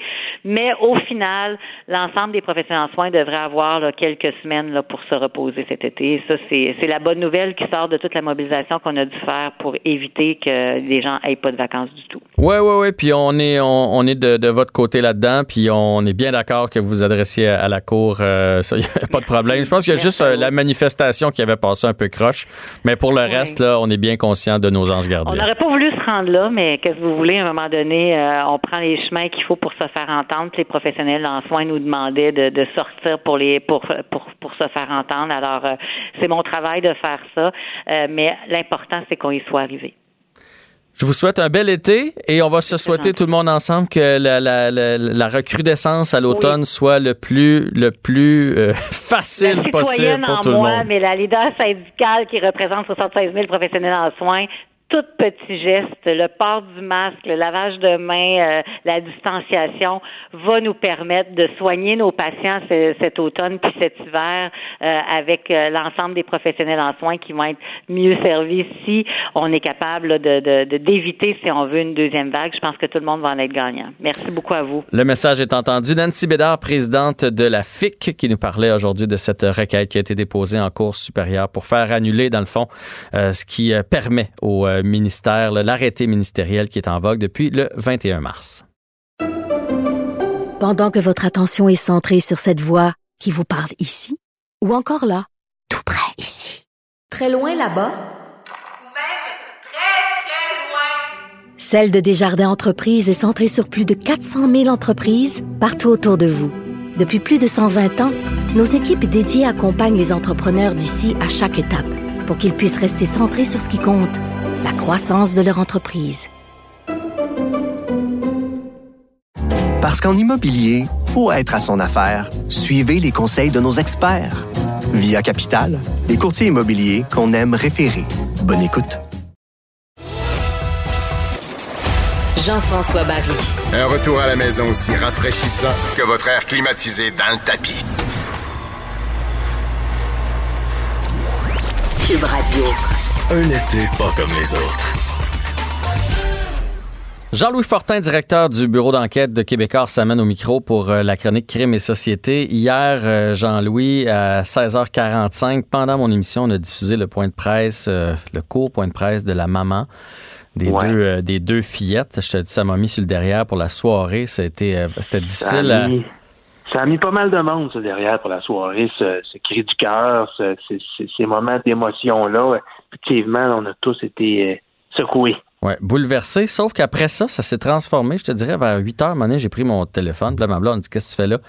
Je dis Là, faut que je check. Ils vont le pogner à un moment donné. On dirait que ça, là, ça s'est transformé en là, là, là, il y a assez de monde qui ont de la peine. Ça m'a rentré dedans. J'ai hâte qu'on mette la main dessus. Est-ce qu'on a des nouvelles, des recherches pour retrouver Martin euh, Carpentier? Je dirais que depuis le début de cette saga, il y a cinq ou six jours, là, six jours en fait, c'est la journée où on a le moins de nouvelles. C'est-à-dire que les recherches continuent. On a même ce matin agrandi le périmètre. Là, on parle maintenant de 50 km carrés. C'est assez énorme. Puis faut comprendre, là, hein, on le voit dans, dans les images là, depuis quelques jours, c'est que c'est des terrains qui sont des terrains qui sont boisés, la végétation est dense, fait chaud, il y a des moustiques, il faut patrouiller ça à pied parce ou en, quatre roues parce que tu sais, c'est pas des c'est pas des, des, des- endroits qui sont très très accessibles. Que tu peux tu peux imaginer euh, que, que ch- chercher chaque chaque centimètre euh, d'un périmètre de 50 km carrés, c'est pas évident. Euh, dans les derniers jours, on nous disait bon, des, des caméras thermiques avec des drones, un avion qui survolait le secteur, évidemment des maîtres chiens. Et là, ben, six jours plus tard, toujours pas d'indices. Ouais. Ce qui fait dire à euh, beaucoup d'observateurs que plus le temps passe, moins il y a de chances qu'on retrouve vivant Martin Carpentier. Euh, on rappelle que bon, euh, ces deux filles euh, ont été retrouvées mortes euh, dans le secteur Saint-Apollinaire. Euh, il y a de ça maintenant quoi C'était samedi, samedi Ouais, ou dimanche. Donc samedi. effectivement, euh, euh, dans le cas de, de- de Martin Carpentier, là, vraiment, plus les heures passent, c'est moins l'espoir de lui mettre la main au grappin, de lui mettre un grappin dessus vivant. euh, moins on a d'espoir que ça, que ça se produise. Jean-Louis, est-ce qu'ils sont certains qu'il est dans cette région-là? C'est une question que je me suis demandé hier. Euh, t'as un vol de voiture, tu, tu pars, t'es parti, là? Ben, on leur a posé la question, évidemment, là, mais ce qu'il faut bien comprendre là-dedans, c'est que les policiers n'excluent jamais la thèse. Dans le cas d'un suspect en fuite, par exemple, s'il avait accès à des moyens de communication, s'il était capable d'écouter la radio, la télé, de lire le journal, puis les policiers dévoilaient leur stratégie euh, publiquement, ça pourrait l'avantager. Fait qu'ils se font avoir de détails. Euh, c'est difficile de penser qu'il a pu quitter le- ce périmètre-là, euh, mais il n'est pas exclu qu'il soit ailleurs non plus. Là. Euh, mais, mais donc, les policiers communiquent présentement de façon euh, de façon brève. Là. C'est eux qui nous disent, qui nous parlent du rayon du périmètre de recherche. On nous dit, bon, on a, rendu dans ce secteur-là, on a trouvé quel- certains indices, mais on n'y va pas présentement d'une grande thèse élaborée. là. Euh, Donc, il est toujours possible qu'il soit à l'extérieur du périmètre, mais si les policiers prenaient cette, euh, cette option-là au sérieux, tu peux être sûr d'une chose, c'est qu'ils ne le diraient pas, parce qu'ils veulent pas lui donner un avantage Ouais, ça, c'est sûr. euh, dans, dans, dans la traque. OK, parlons du Musée des Beaux-Arts de Montréal, euh, qui, qui, bon, euh, au début, quand la nouvelle est sortie, que Nathalie euh, Bondil euh, a été euh, congédiée, on parlait là, qu'il y avait un problème. Euh, c'était pas un conflit à l'interne, c'était plus comme s'il y avait eu de l'abus d'un bord ou de l'autre. Puis là, finalement, on dirait que la vérité veut sortir dans cette histoire-là. Oui, puis le communiqué du Musée des Beaux-Arts euh, est assez euh, est, sans équivoque. Là, on pourrait, à première vue, bon, des points de harcèlement pratique au travail. Euh, sauf que euh, j'ai parlé à beaucoup de gens dans les derniers jours, des sources qui connaissent bien les deux personnages, donc Nathalie Bondil, vraiment une sommité dans le monde muséal, reconnue internationalement. Et euh, donc, conflit entre elle et le président du CA du musée, Michel Lachenelière, un ancien éditeur de livres bien connu. C'est drôle, Jean-François, parce qu'on a l'impression que ces gens-là gravitent pas dans le même monde que toi puis moi. Tu sais, toi puis moi, il faut se lever le matin pour travailler, puis on n'est pas indépendant de fortune. Là, on rentre dans un autre univers totalement, là, hein, au bal du musée des Beaux-Arts, tout le monde en tuxedo, puis financé par les démarrais qui sont des milliardaires, puis c'est vraiment pas là, euh, le même monde Non, ça, dans clair. lequel euh, on vit. Et ben, on, on constate qu'il y a toutes sortes de jeux d'influence en coulisses. Hein? Euh, il y a une chicane de famille derrière ça. là. Ce qu'on comprend, c'est que euh, tout ça parti d'abord parce que le conseil d'administration du musée a décidé de nommer euh, Marie Davy Desmarais, qui est la femme d'un des héritiers de la richissime famille Desmarais, là, Ouais. comme euh, directrice de la conservation. Ça faisait pas l'affaire de Nathalie Bondil, qui est directrice générale. Elle disait, c'est pas une femme qui est incompétente. Euh, Madame Desmarais, elle est jeune, elle a besoin de prendre de l'expérience. Je pense pas que- qu'elle peut avoir un poste de cette envergure-là. Mais il semble, là, selon ce qu'on apprend, que le conseil d'administration et Michel Lachanelière lui ont un peu forcé la main. Ils ont dit, là, soit t'endosses totalement cette nomination-là, ou bien euh, on va te montrer la porte. Et pourtant, son, son mandat était en voie d'être renouvelé. Il y avait des Ouais. négociations, selon les courriels que j'ai obtenus. Euh, il, y a eu, il y avait des rencontres. Il y avait un projet de, de, de, de reconduction de contrat pour trois ans qui était en cours d'élaboration. Donc, c'est assez difficile d'avaler la version, une fois qu'elle est congédiée, de dire qu'il y avait des problèmes absolument inacceptables de relations de travail. Je dis pas qu'il n'y en avait pas, là. ça a été documenté. Il y a eu des plaintes au syndicat. Euh, Nathalie Bonzil est une femme, euh, une gestionnaire euh, euh, qui tourne pas, euh, qui qui qui qui, qui niaise pas que la pop. Comme on dit là, euh, elle savait ce qu'elle faisait. Elle avait peut-être un style euh, direct, franc. On lui reproche pas nécessairement des choses directement à elle, mais plutôt à des gens de son entourage. Mais disons qu'elle menait sa barque là, avec une certaine autorité, fermement. Ça n'a pas plu à certaines personnes euh, au musée. Mais on est vraiment là, dans la petite guéguerre personnelle. Puis ce qui est à déplorer là-dedans, là, c'est que ça aura coûté à une institution euh, comme le Musée des Beaux-Arts de Montréal une dirigeante exceptionnelle qui était reconnue, je le répète, Jean-François, à travers le monde. Donc, c'est un petit peu plate que pour une guerre d'ego, Ouais. avec des milliardaires en trame de fond, on perde une personne de cette qualité-là à Montréal. Euh, sois pas surpris si dans quelques semaines, on apprend qu'il y, a un- qu'il y a un musée euh, prestigieux à travers le monde qui va l'avoir récupéré. Des gens comme ça, il n'y en a pas beaucoup. Puis tant pis pour Montréal, puis tant pis pour le musée des Beaux-Arts, puis sa, sa réputation, c'est un peu plat. Ouais, c'est, c'est, c'est vraiment plate. C'est injuste pour elle euh, aussi si elle faisait du, du bon travail. Euh, mais bon, des fois, quand on est milliardaire comme ça, on n'a pas appris souvent à se faire dire non dans la vie. Fait que ça, c'était, ça, c'est un autre dossier. Elle- Non, pas elle. Pas elle. Le musée est un milieu de milliardaires avec des donateurs milliardaires, puis des gens en tuxedo puis en robe de soirée milliardaires. c'est ça que je voulais dire. Fait qu'eux autres, ils veulent avoir de l'influence, puis des fois, ils veulent qu'on les écoute. Euh, terminons avec André Boisclair, qui a pris le même avocat qu'Éric Salvaille pour se défendre. Effectivement, André Boisclair, donc, qu'on avait vu il y a quelques semaines euh, aller faire prendre sa photo, ses empreintes digitales au poste de police, lui, lui qui est accusé d'agression sexuelle euh, pour des gestes là, allégués qui remontent en 2014.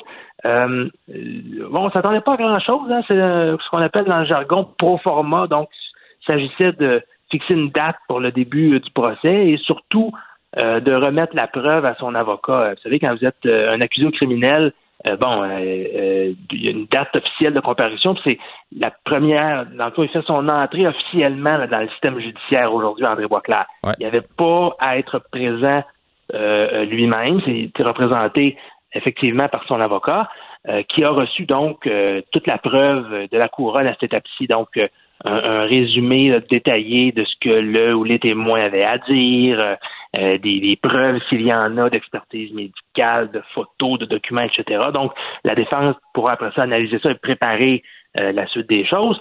Euh, et donc, voilà, l'avocat d'André Boisclair, c'est ce qu'on a appris ce matin. Michel Mascotte, ça te dit peut-être quelque chose, Michel Mascotte. C'est, on le voit souvent dans les palais de justice, lui, pour des, des, des riches et célèbres ou des gens qui ont du fric parce qu'évidemment, ne chargent pas... euh, charge pas Non, un tarif c'est- de pauvre. c'est- Ça, c'est c'est ce genre d'avocat criminaliste-là, c'est au moins 600 dollars. Donc, Michel Mascotte, c'est aussi l'avocat d'Éric Salvaille. C'était l'avocat de Pierre Duhem, l'ancien grand patron de SNC-Lavalin, euh, qui avait euh, euh, été reconnu coupable dans une histoire de corruption, mais finalement qui avait eu seulement une petite peine de 20 mois de prison à domicile. Euh, donc, Michel Mascotte est habitué des clients des clients Célèbres. qui ont un peu de fric, mais, mais il est reconnu pour être extrêmement compétent également. là. C'est quelqu'un qui fait des, des contre-interrogatoires très, très serrés, euh, qui, qui suit bien ses dossiers. Donc, euh, nul doute qu'André Boisclair va être bien représenté. Ça va jouer, dans le fond, sur la solidité du ou des témoins là, que la couronne là, voudra mettre euh, en preuve. Euh, là, c'est une formalité, mais André Boisclair va évidemment plaider non coupable. Euh, donc, euh, ça veut dire que... Mais il peut, il peut décider de changer son plaidoyer à n'importe quel moment des, des procédures, mais c'est tout à fait usuel, c'est tout à fait courant. C'est-à-dire, on se présente une première fois euh, au palais de justice, on reçoit la preuve, on plaide non coupable, puis on se reverra dans quelques mois. Cette fois-ci, je pense que c'est en septembre qu'il est reconvoqué au palais de justice et ben, il pourra donc élaborer sa stratégie là, euh, dans les prochains mois. Bon, ben, maître, Jean-François- maître Mascotte va avoir un gros mois de septembre parce qu'Éric Salvaille aussi, ça va aller en septembre. Fait il- Ah, oui, il n'est va- pas, est pas seul à analyser, à analyser ces dossiers-là. Il y a toute une équipe de criminalistes qui travaille pour lui. Euh, donc, euh, effectivement, ça va être euh, des, des semaines assez chargées. Et je te rappelle qu'Éric Salvaille, même si officiellement il ne fait face à des accusations criminelles que pour un seul cas, on sait qu'il y a des gens là, qui ont parlé à la police euh, qui allèguent d'autres. D'infraction de mhm. nature sexuelle à son endroit. Alors, est-ce qu'il y aura d'autres accusations éventuellement qui pourraient être déposées contre lui? Ça va être assez, c'est pas exclu. Pas parce que tu es accusé d'un premier crime à caractère sexuel que tu peux pas être réaccusé à nouveau dans trois, dans six mois s'il euh, y a d'autres témoins que, que la couronne juge crédibles. Bon, ben merci beaucoup, Jean-Louis Fortin. C'était un beau euh, portrait de ce qui se passe présentement du côté euh, crime et société. On se retrouve demain. Salut, à demain. Bye. Jean-François Barry. Entendez aujourd'hui les sujets de demain. Cube Radio.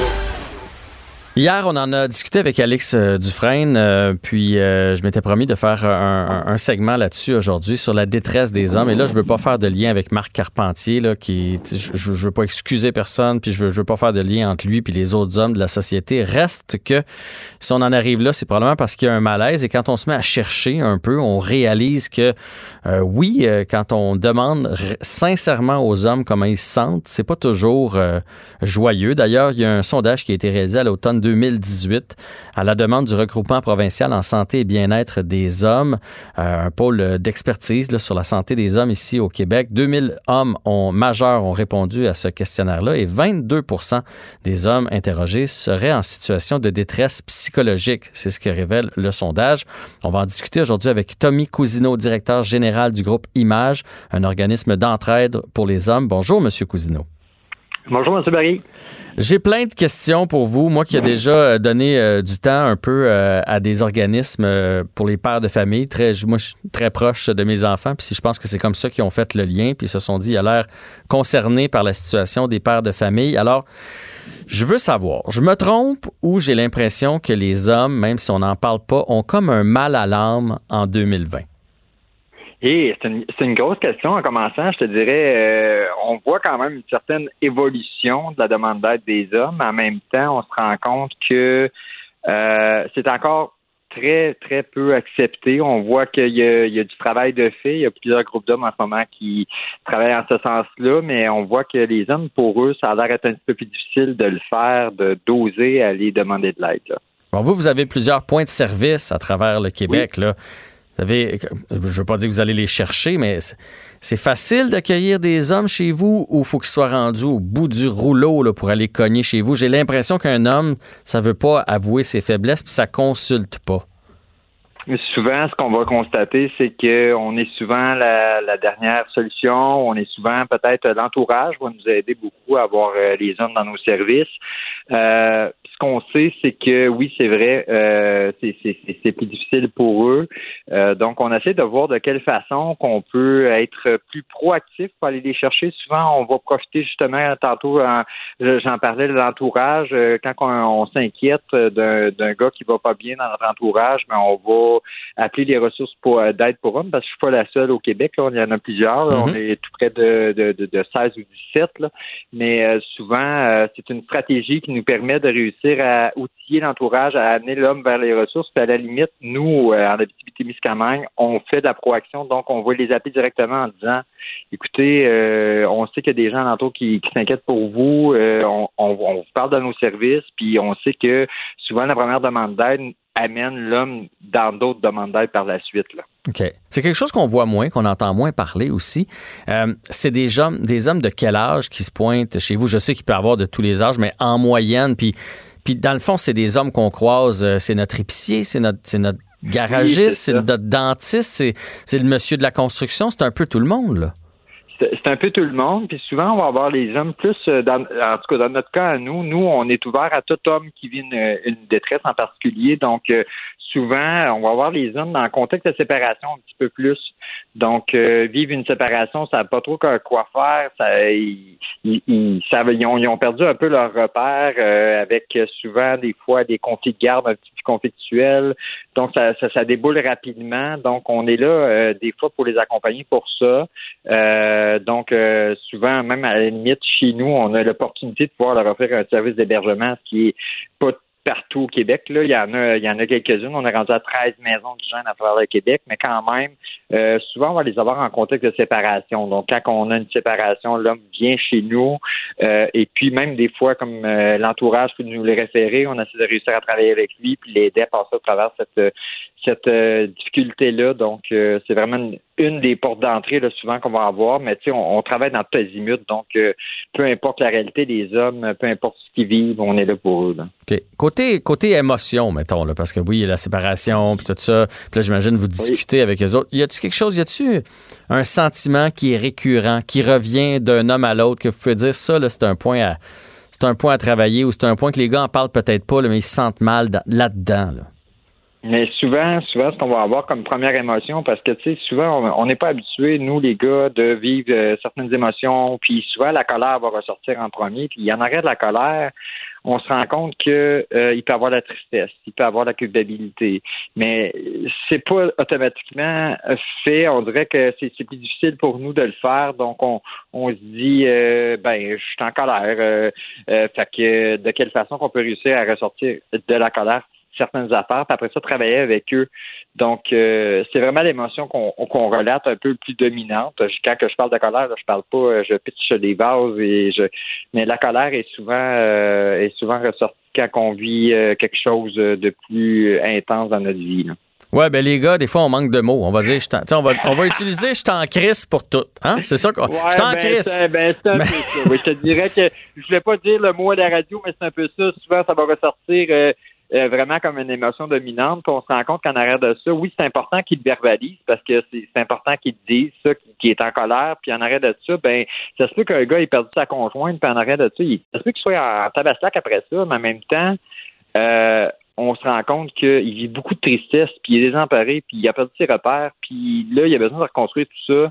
Puis l'apprentissage émotionnel, ça s'apprend en le faisant, en travaillant avec ça, mais c'est pas si simple non plus. Euh, des fois, on est dans les premières demandes d'aide, les gars ont jamais osé demander de l'aide, Mhm. puis euh, fait que là, on travaille ça avec eux, et puis on a des super beaux résultats. là. On se rend compte que les gars sont capables de faire un beau cheminement par rapport à ça. Ben, les gars sont, sont capables. Moi, je suis convaincu de ça. Puis, euh, dans les différents événements, là, j'ai, j'ai ent- j'ai entendu plein de témoignages. Puis des fois, j'ai l'impression, puis là, vous me direz ce que vous en pensez, que, qu'on, qu'on veut, qu'on veut tout des hommes aujourd'hui. On voudrait qu'ils soient là, de- du jour au lendemain euh, roses, émotifs, puis on voudrait les, les soigner. Puis, tu sais, j'ai déjà eu la discussion avec ma blonde, mettons, quand, quand ça filait pas. Là. Elle a dit Je vais te faire une tisane, puis je vais t'acheter un livre, puis le soir, on va sortir prendre des marches. J'ai fait Non, ça, c'est ta manière à toi. Tu comprends? Oui. Moi, j'ai ma manière de gars à- de réagir. Ça veut pas dire que j'en ai pas d'émotion, mais il faut que je trouve une façon de la sortir. Est-ce, est-ce que vous avez l'impression que des fois, on, on voudrait amener les hommes à être comme, comme on veut? Mais puis dans les faits, écoute, on est dans un changement social. Hein. Dans, dans les années 70, il y a eu plusieurs changements. Il y a eu l'avenue des femmes au travail, ce qui a amené les pères à prendre davantage de place au sein de la famille, ce qui a amené les hommes aussi à se questionner, à dire, bon, OK, moi, avant, là, dans les années 20, dans les années 10, j'étais un pourvoyeur, c'était très, très, très identifié. Si on faisait un sondage à ces années-là, c'était très clair qu'est-ce qu'était un homme, qu'est-ce qu'était une femme. Aujourd'hui, là, on se ramasse avec euh, une masculinité plurielle un peu. Euh, on peut plus être un homme pourvoyeur parce que c'est c'est pas si bien vu, c'est un homme très très tough. Puis on peut plus être vraiment l'homme rose rose rose non plus parce que c'est pas si bien vu. Fait que là on essaie de se situer entre euh, ces deux pôles-là, pour essayer de se trouver notre propre masculinité. On se rend compte qu'aujourd'hui, dans nos bureaux, on a différentes masculinités, ce qui est, ce qui est génial. C'est, c'est très pas très pas négatif de ça, mais on se rend compte que les gars sont aussi en ajustement. On se rend compte que certains gars ont des valeurs plus traditionnelles, d'autres en ont un petit peu moins. Euh, s'ajustent. On voit les jeunes hommes aujourd'hui fréquenter plus les services d'aide. Fait qu'on se dit, OK, il y a quelque chose qui passe par rapport à ça aussi. On y a eu du travail de fait aussi euh, au niveau de la socialisation masculine. Tu sais, euh, mais en même temps, encore là, les gars sont comme un peu en en questionnement par rapport à dire bon mais c'est quoi être un homme en Mhm. 2020 C'est- tu sais c'est vers où je m'en vais? C'est quoi la définition d'un homme en 2020 fait que je pense qu'ils sont un peu là-dedans.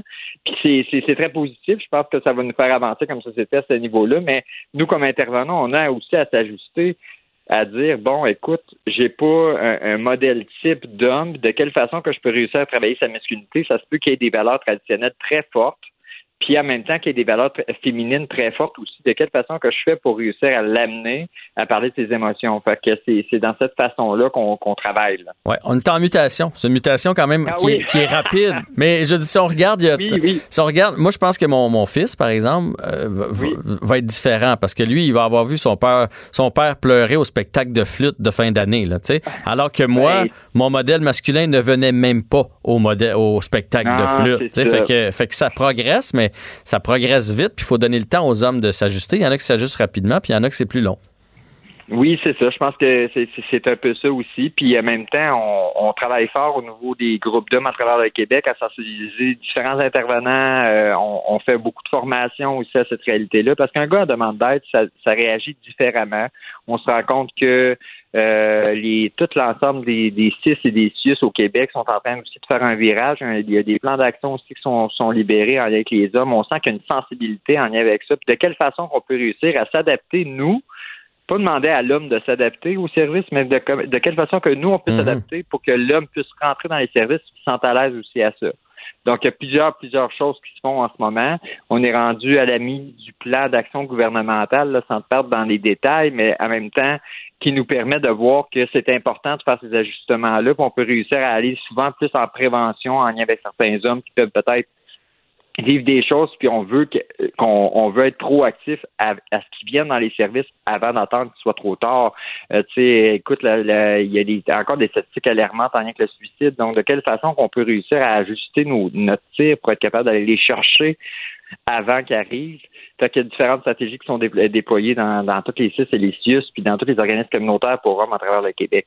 là. Ouais, il faut faire comprendre aux hommes que ça peut être temporaire. Tu sais, c'est pas, Oui, c'est pas pour oui, le restant ça. de nos jours. Il y a rien de mal à, à consulter. Il y a rien de mal à demander de l'aide. Puis un autre trait de, de caractère que j'ai j'ai remarqué en écoutant les différents, euh, les différents euh, conférenciers, euh, plusieurs ont passé par des maisons de, de transition, mais ce qui les freinait à aller dans les maisons d'hommes, de, de demander de l'aide, c'est qu'ils avaient l'impression qu'ils allaient être perdants, qu'on n'allait pas les écouter, que, que ce soit dans, mettons, prenons une séparation, là, tu sais, on a l'impression euh, que, bon, la femme va gagner pour euh, la garde des enfants, que lui, ben, il faut qu'il paye euh, la, la pension. euh, euh, les hommes ont l'impression que peu importe où ils vont aller, on, on va toujours prendre l'autre partie. C'est quelque chose qui ressortait beaucoup. Ben, écoute, ça, oui, ça ressort, ben, surtout dans un contexte dans, dans lequel on travaille. On travaille souvent dans 100% des séparations. 70% des séparations fonctionnent bien. Tu sais, ça, ça, ça se passe bien. Dans 30% ça s'en va en cours. Puis nous, on travaille dans le 10% que ça va pas très bien, mettons, Mhm. que c'est très conflictuel. Puis euh, il y a eu plusieurs choses au Québec en ce moment qui, qui, qui- qui- qu'on, qu'on a travaillé à réussir à amener la. Le Québec a travaillé à, à amener la médiation obligatoire. Ça, c'est des, c'est des stratégies qui sont plus gagnantes pour les hommes. Euh, parce qu'on dit aux hommes souvent quand on s'en va en cours, et même à la limite aux femmes aussi, là, mais aux hommes, quand ils s'en vont en cours, c'est plus eux qui ont le contrôle de la situation, c'est les avocats. Ouais. Donc, des fois, c'est d'être important d'être bien préparé. Si on s'en va en cours, on les accompagne aussi pour ça. Euh, mais tu sais, c'est vrai que c'est c'est- c'est- c'est plus difficile dans des contextes difficiles. euh, euh, mais, mais en même temps, tu sais, je me dis, on travaille avec eux, on les accompagne là-dedans. puis moi, je pense qu'ils sont gagnants, même s'ils disent qu'ils partent avec une prise ou peu importe. Ils sont gagnants à venir nous en jaser pour qu'on puisse réussir à les outiller. On est rendu de plus en plus outillés à ce niveau-là aussi. Euh, puis, tu sais, ne serait-ce que des fois, on peut éviter certains coûts parce que tous les organismes pour hommes que je vous parle, c'est des services gratuits. Ouais. Donc, euh, souvent, ça leur permet de réussir à éviter peut-être certains frais avec un avocat, d'être bien préparé, euh, de- de- d'avoir une, une meilleure préparation, puis des fois même d'éviter d'aller en cours si on est capable de réussir à en venir à bout avant. Donc, euh, c'est c'est tous ces contextes-là qui, qui peut euh, leur permettre de réussir à avancer, puis en même temps, vont permettre de réussir à ventiler, puis de, de ventiler, de vivre ce qu'ils vivent aussi en lien avec euh, leurs enfants. On peut leur permettre de réussir à travailler des choses pour que l'ex-conjointe puisse avoir, à- qu'il puisse avoir accès à lui, à ses enfants. Donc, euh, c'est important parce qu'il y a beaucoup de frustration reliée à ça. Souvent, quand on vit une séparation, on est en attente d'avoir ses enfants, c'est difficile. Euh, il y a des fois, on fait des moves impulsifs parce Ouais. qu'on justement, on est en colère, donc euh, puis qui peuvent nous nuire. Donc, c'est important d'avoir quelqu'un qui peut le- qui peut guider un peu tout ce processus-là pour les aider. Là. Totalement. Tommy Cousineau, donc directeur général du groupe Image, on invite euh, tous les gens à communiquer avec vous, si euh, les papas, les, les hommes, si on a besoin, on n'hésite pas, on, on communique avec vous ou avec toute autre maison pour euh, les hommes à travers le Québec. Oui, je vous remercie beaucoup de l'invitation. Ben, ça m'a fait grand plaisir. Continuez votre mission. Merci. Merci beaucoup. Et euh, en tant que population, je pense qu'on a aussi un devoir de de- d'encourager, d'écouter les hommes, de les encourager à consulter, euh, de regarder si un homme euh, va pas bien, de prendre le temps de lui parler, de laisser sortir son méchant comme il a envie de sortir son méchant. Ça c'est le ça c'est le, le- le plus important. Et s'il y a des hommes qui, euh, tu sais, je sais qu'il y a un mouvement présentement sur les médias sociaux. Si vous avez consulté dans le passé, tu sais, il faut le dire. Plus il y a d'hommes qui vont le dire, ben plus ça va donner le goût aux autres d'emboîter le pas. Pendant que votre attention est centrée sur vos urgences du matin, vos réunions d'affaires du midi, votre retour à la maison ou votre emploi du soir, celle de Desjardins Entreprises est centrée sur plus de 400 000 entreprises à toute heure du jour. Grâce à notre connaissance des secteurs d'activité et à notre accompagnement spécialisé, nous aidons les entrepreneurs à relever chaque défi pour qu'ils puissent rester centrés sur ce qui compte, le développement de leur entreprise. Parce qu'en immobilier, pour être à son affaire, suivez les conseils de nos experts. Via Capital, les courtiers immobiliers qu'on aime référer. Bonne écoute. Jean-François Barry. Entendez aujourd'hui les sujets de demain. Cube Radio. Le, le commentaire de François Lambert, un dragon pas comme les autres. François Lambert, qui s'amène au euh, micro pour euh, discuter des résultats financiers qui commencent à sortir, notamment ceux des banques et des compagnies aériennes. Oui, ben tu sais, euh, Jean-François, on en parle régulièrement. Mais tu sais, moi, la bourse a toujours été une passion pour moi. C'est ce que je voulais faire d'ailleurs. euh, Ah oui, hein, moi aussi. ben, j'ai étudié en, en économie finance, mais j'ai j'ai terminé les études en 1989 et on se souvient qu'en 1987, il y avait un gros crash. Donc moi, j'étudiais. Dans le fond, je voulais, oublions le côté sombre, mais je voulais être le loup de Wall Street, euh, mais le côté, le fun, pas le côté où euh, il y a de la drogue, des prostituées puis de la fraude. Oui, oui, oui, je comprends très bien. Et c'était dans ces temps-là parce qu'il y avait le principe de pink sheet. Donc, la bourse, pour moi, j'avais écrit mon premier logiciel avait été pour la bourse parce que dans ce temps-là, il n'y avait pas de. euh, il n'y avait pas de. le- ce qu'on avait là, on achetait le journal, puis on regardait les codes de la bourse. Mhm. Et j'avais fait un logiciel pour faire des analyses techniques. Bref, la, bourse, pour moi, a toujours été une passion. J'ai fait du day trading aussi. Et j'ai gagné d'argent, j'en ai perdu, mais maintenant, c'est pas quelque chose qui m'intéresse de, euh, de faire ça, mais je m'intéresse énormément à la bourse parce qu'ainsi va la bourse, ainsi va l'économie en général aussi. Ben oui, il y a des grands indicateurs là-dedans. Là. ben, c'est des grands indicateurs qui nous disent où on s'en va dans quelques mois. C'est tout le temps un 3 à 6 mois d'avance que la bourse, elle essaie de prédire. Elle n'achète pas les résultats actuels, elle achète toujours les résultats du futur. Et euh, aujourd'hui, regarde, les, les- Laval, ça a commencé aujourd'hui. Toutes les grandes compagnies américaines et canadiennes vont euh, donner leurs résultats. Et c'est le désastre total pour les compagnies aériennes. Delta, euh, bien entendu, puis ils, ils perdent de l'argent, mais Delta a 17 milliards, a 15 milliards en banque pour faire face au futur de la, de pandémie. Ça veut-tu dire qu'ils faisaient de l'argent comme de l'eau avant, hein, Incroyable. ces compagnies-là? Euh, mais là, ils ont planté solide. Les banques ont planté, mais la bourse aujourd'hui, tu sais, la bourse, elle s'est dit, aujourd'hui, hey, OK, c'est des résultats désastreux, mais on s'en fout parce qu'elle a augmenté de 2,5% 550 points aujourd'hui. Donc, les autres, ils se disent, OK, ça, nous autres, on le savait et on le sait que ça ne peut pas être pire que ça.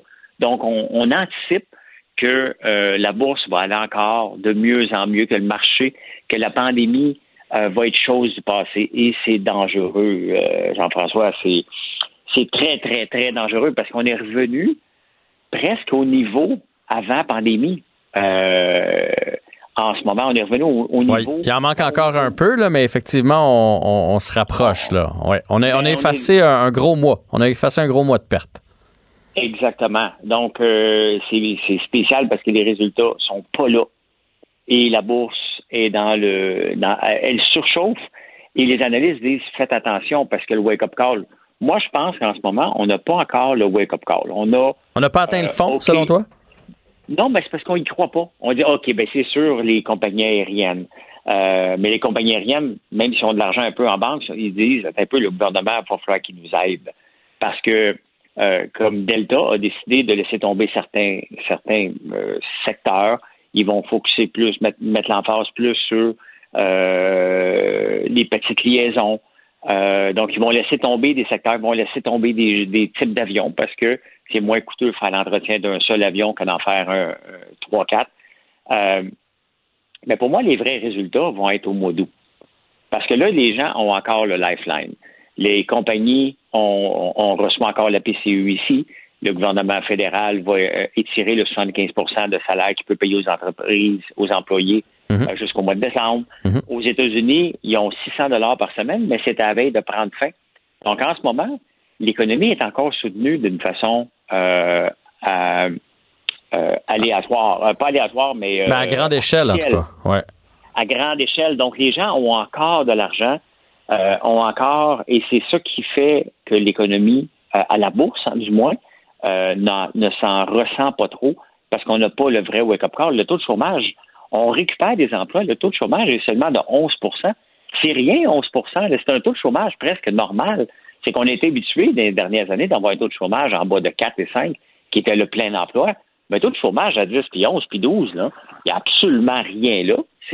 C'était la normalité qu'on a eue avant les dernières années. Mais moi, l'impression que j'ai, tu me corrigeras, tu connais ça plus que moi, c'est que les, les grandes compagnies ont souffert au début, eux autres le savaient, le voyaient venir, etc., que le consommateur, que monsieur, madame, tout le monde, il y a eu tellement d'aide à gauche puis à droite, puis en plus de ça, on était chez nous, donc on dépensait pas, qu'il y a plein de monde qui sont plus riches, puis que là, se disent, bon, mais c'est un bel été, puis là, cet automne, ils vont avoir encore des sous, puis là, à un moment donné, quand ils vont devoir payer l'impôt là-dessus, ou quand on va arrêter l'aide du, fédéral, ben là, bedding, bedang, la chaîne va débarquer.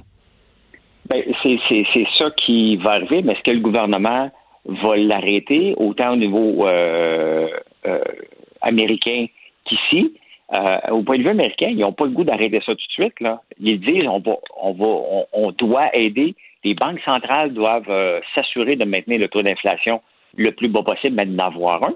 Un taux d'inflation, parce que si on tombe en bas de déflation, c'est la débandade euh, complètement. Donc, euh, c'est quand même intéressant, puis c'est le fun quand même, parce qu'on ne veut pas qu'une économie s'effondre. hein. On ne veut pas ça parce que, tu sais, mon deuxième sujet, c'est les centres commerciaux, mais c'est quand même assez, euh, assez relié parce que la réalité, là, encore là, c'est que je disais sur les centres commerciaux à travers le monde, les centres commerciaux n'arrachent depuis, en tout cas depuis deux ans, là, c'est les gens qui fréquentent les centres commerciaux ont diminué de 19% entre 2018 et 2019 et de 42% entre 2019 et 2020, avant la pandémie. Donc, la pandémie, là, est juste venue euh, assommer les centres d'achat. Puis le problème, le plus grand problème avec les centres d'achat, euh, c'est que, regarde ici le 4 quarts, le Time Market, ils s'étaient, eux autres, ils avaient vu le marché arriver. Et les centres d'achat, comme ces deux-là, là, dans le centre-ville de Montréal, euh, eux, ils basent beaucoup sur les bureaux. Mais c'est les pires. Tu sais, les, c'est les centres d'achat de, de tu sais, tu remarques à la place Ville-Marie, tu marches à la place Ville-Marie, tu as des boutiques, mais ces boutiques-là ne servent à, on va pas magasiner là-bas. C'est quasiment plus de la vitrine. Ouais.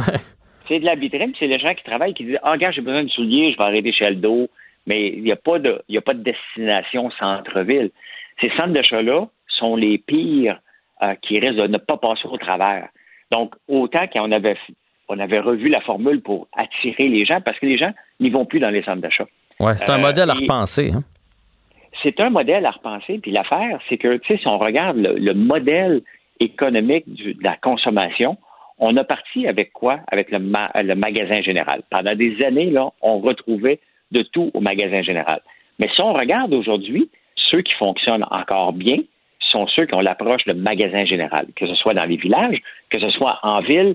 Tu le sais que tu peux aller à telle place, tu vas trouver de tout. D'ailleurs, Un Canadian Tire de ce monde, par exemple. Un Walmart ou un Canadian Tire et un magasin général à grande échelle. La seule chose qu'on n'a pas dans ces magasins-là, puis qui s- s'efforcent de faire, c'est en appelant leurs gens, le- le- leurs associés, hein, les, ceux qui travaillent là, pour qui amènent une, une nature humaine. Et c'est ce qui a fait perdre, selon moi, les centres d'achat depuis des années, parce qu'on arrivait dans une boutique, tu avais une jeune ou un jeune pas trop formé qui ne connaît pas l'histoire de la marque. Parce que dans le fond, ce qu'on achète tout le temps, là, c'est l'histoire. Tu connais-tu l'histoire de Gap? Non, ça t'intéresse pas. Gap devient un, euh, un, un- un magasin de linge comme un autre. Ouais. Est-ce qu'on connaît l'histoire de Tesla? comment il a fait son- sa fortune avant euh, Elon Musk, on la connaît en tabarnouche. Ouais. Comment il a fait en ce moment, il est volubile, puis il raconte son histoire. Mais ça, ces histoires-là, ça- pourquoi qu'on va au magasin général? Parce qu'on rentre avec Ling Ling. Bonjour François, comment ça va? Qu'est-ce que tu fais aujourd'hui? Comment va ta famille? Il pose la vraie question. Dans le centre d'achat, on l'a pas, ça. Mais les centres d'achat, en ce moment, à travers le monde, on pense qu'ils vont en fermer plus de 25% parce que là, il y a beaucoup de magasins qui vont fermer. Les centres d'achat ne pourront pas survivre. Donc, des centres d'achat, des fois, dans des petits villages, là, des petites villes, s'ils ferment, là, c'est la fin de la ville en tant que telle. Donc, c'est, ils sont dans une situation assez catastrophique. Aux, aux États-Unis, qu'est-ce qu'ils ont fait? Non? Euh, ben, les centres d'achat sont vides. Et ils ont mis des, euh, des, euh, des cinémas dehors. Ils louent les espaces de stationnement. On est rendu là. Les autres se sont réinventés avec des drive-in. pour- Pas des drive-in, mais des. euh, Des stationnements des- pour des incitatifs et. Ah, OK, OK, pour des cinéparcs. Pour les... Ben oui, parce que c'est vide, puis il n'y a pas personne qui va rentrer en dedans. Puis as-tu vraiment le goût d'aller magasiner en portant un masque? Est-ce que l'expérience de magasinage est aussi le fun? La réponse, elle est non. Là. J'arrive de Montréal et j'ai été dans deux, trois endroits, tu portes un masque, il fait chaud. Et ça va être comme ça maintenant. Donc, est-ce que tu vas te déplacer pour aller flâner avec Ah un non, masque? La c'est- réponse est non. C'est compliqué. Parce que moi, je serais dû, là, j'ai une coupe de vêtements qu'il faudrait que j'achète, mais j'étais allé l'autre fois. C'est compliqué essayer du linge. Il faut qu'il désinfecte la cabine avant. Euh, mettons une paire de lunettes, aussitôt que tu y touches, t'es supposé la ramener. Tu sais, avant, on faisait celle-là me fait-tu, celle-là me fait-tu, celle-là me fait-tu? Mais là, logiquement, à chaque fois que tu y touches, faut que tu ramènes ça à, la caissière pour qu'elle les désinfecte. C'est, c'est, c'est ça. C'est pas un, exercice qui est agréable. Puis, tantôt, tu parlais des centres commerciaux qui ferment, particulièrement les petits. Moi, je trouve que c'est un cercle vicieux. Tu sais, quand il y en a un gros dans le coin, là, c'est plus tentant d'aller au gros parce que tu peux tout trouver là-bas que celui qui était moyen, que tu fais, bon, si je vais là-bas, je vais avoir mes vêtements, mettons, mais j'aurai pas les espadrilles. Bon, mais je vais faire 10 minutes de char de plus, puis je vais aller au gros, gros, gros, qui lui a tout, tout, tout. Ben, c'est ça. Fait que les très gros vont être capables peut-être de passer. On, on pense à un Carrefour Laval, dans le coin de Montréal, qui est quand même un très, très gros. Il y a des chances de passer au travers, mais il faut qu'ils se réinventent. Les boutiques sont vides euh, et il va en avoir de plus en plus. On parle que si la pandémie dure encore six mois, euh, il y a près de 50% des boutiques qui vont fermer dans les centres d'achat. Euh, Est-ce que ça va te tenter d'aller flâner avec un masque, voir des pancartes de plywood un peu partout? Ah, ça, va briser l'expérience. mais la réalité, Jean-François, c'est qu'on était probablement à la fin. Chaque cycle euh, de magasinage, parce que comme je te dis, on a eu des magasins généraux. Après ça, on a eu euh, des boutiques hyper spécialisées. On s'en va à un endroit pour acheter une seule chose. Après ça, les Walmart, en même temps, poussaient partout. Ouais, ouais. Et après ça, des Costco. Après ça, on a dit, ah, regarde, on va être spécialisé, mais tout dans un centre d'achat en même temps. Et ça, c'est en déclin depuis quelques années. Bien entendu, Amazon a forcé ce déclin-là.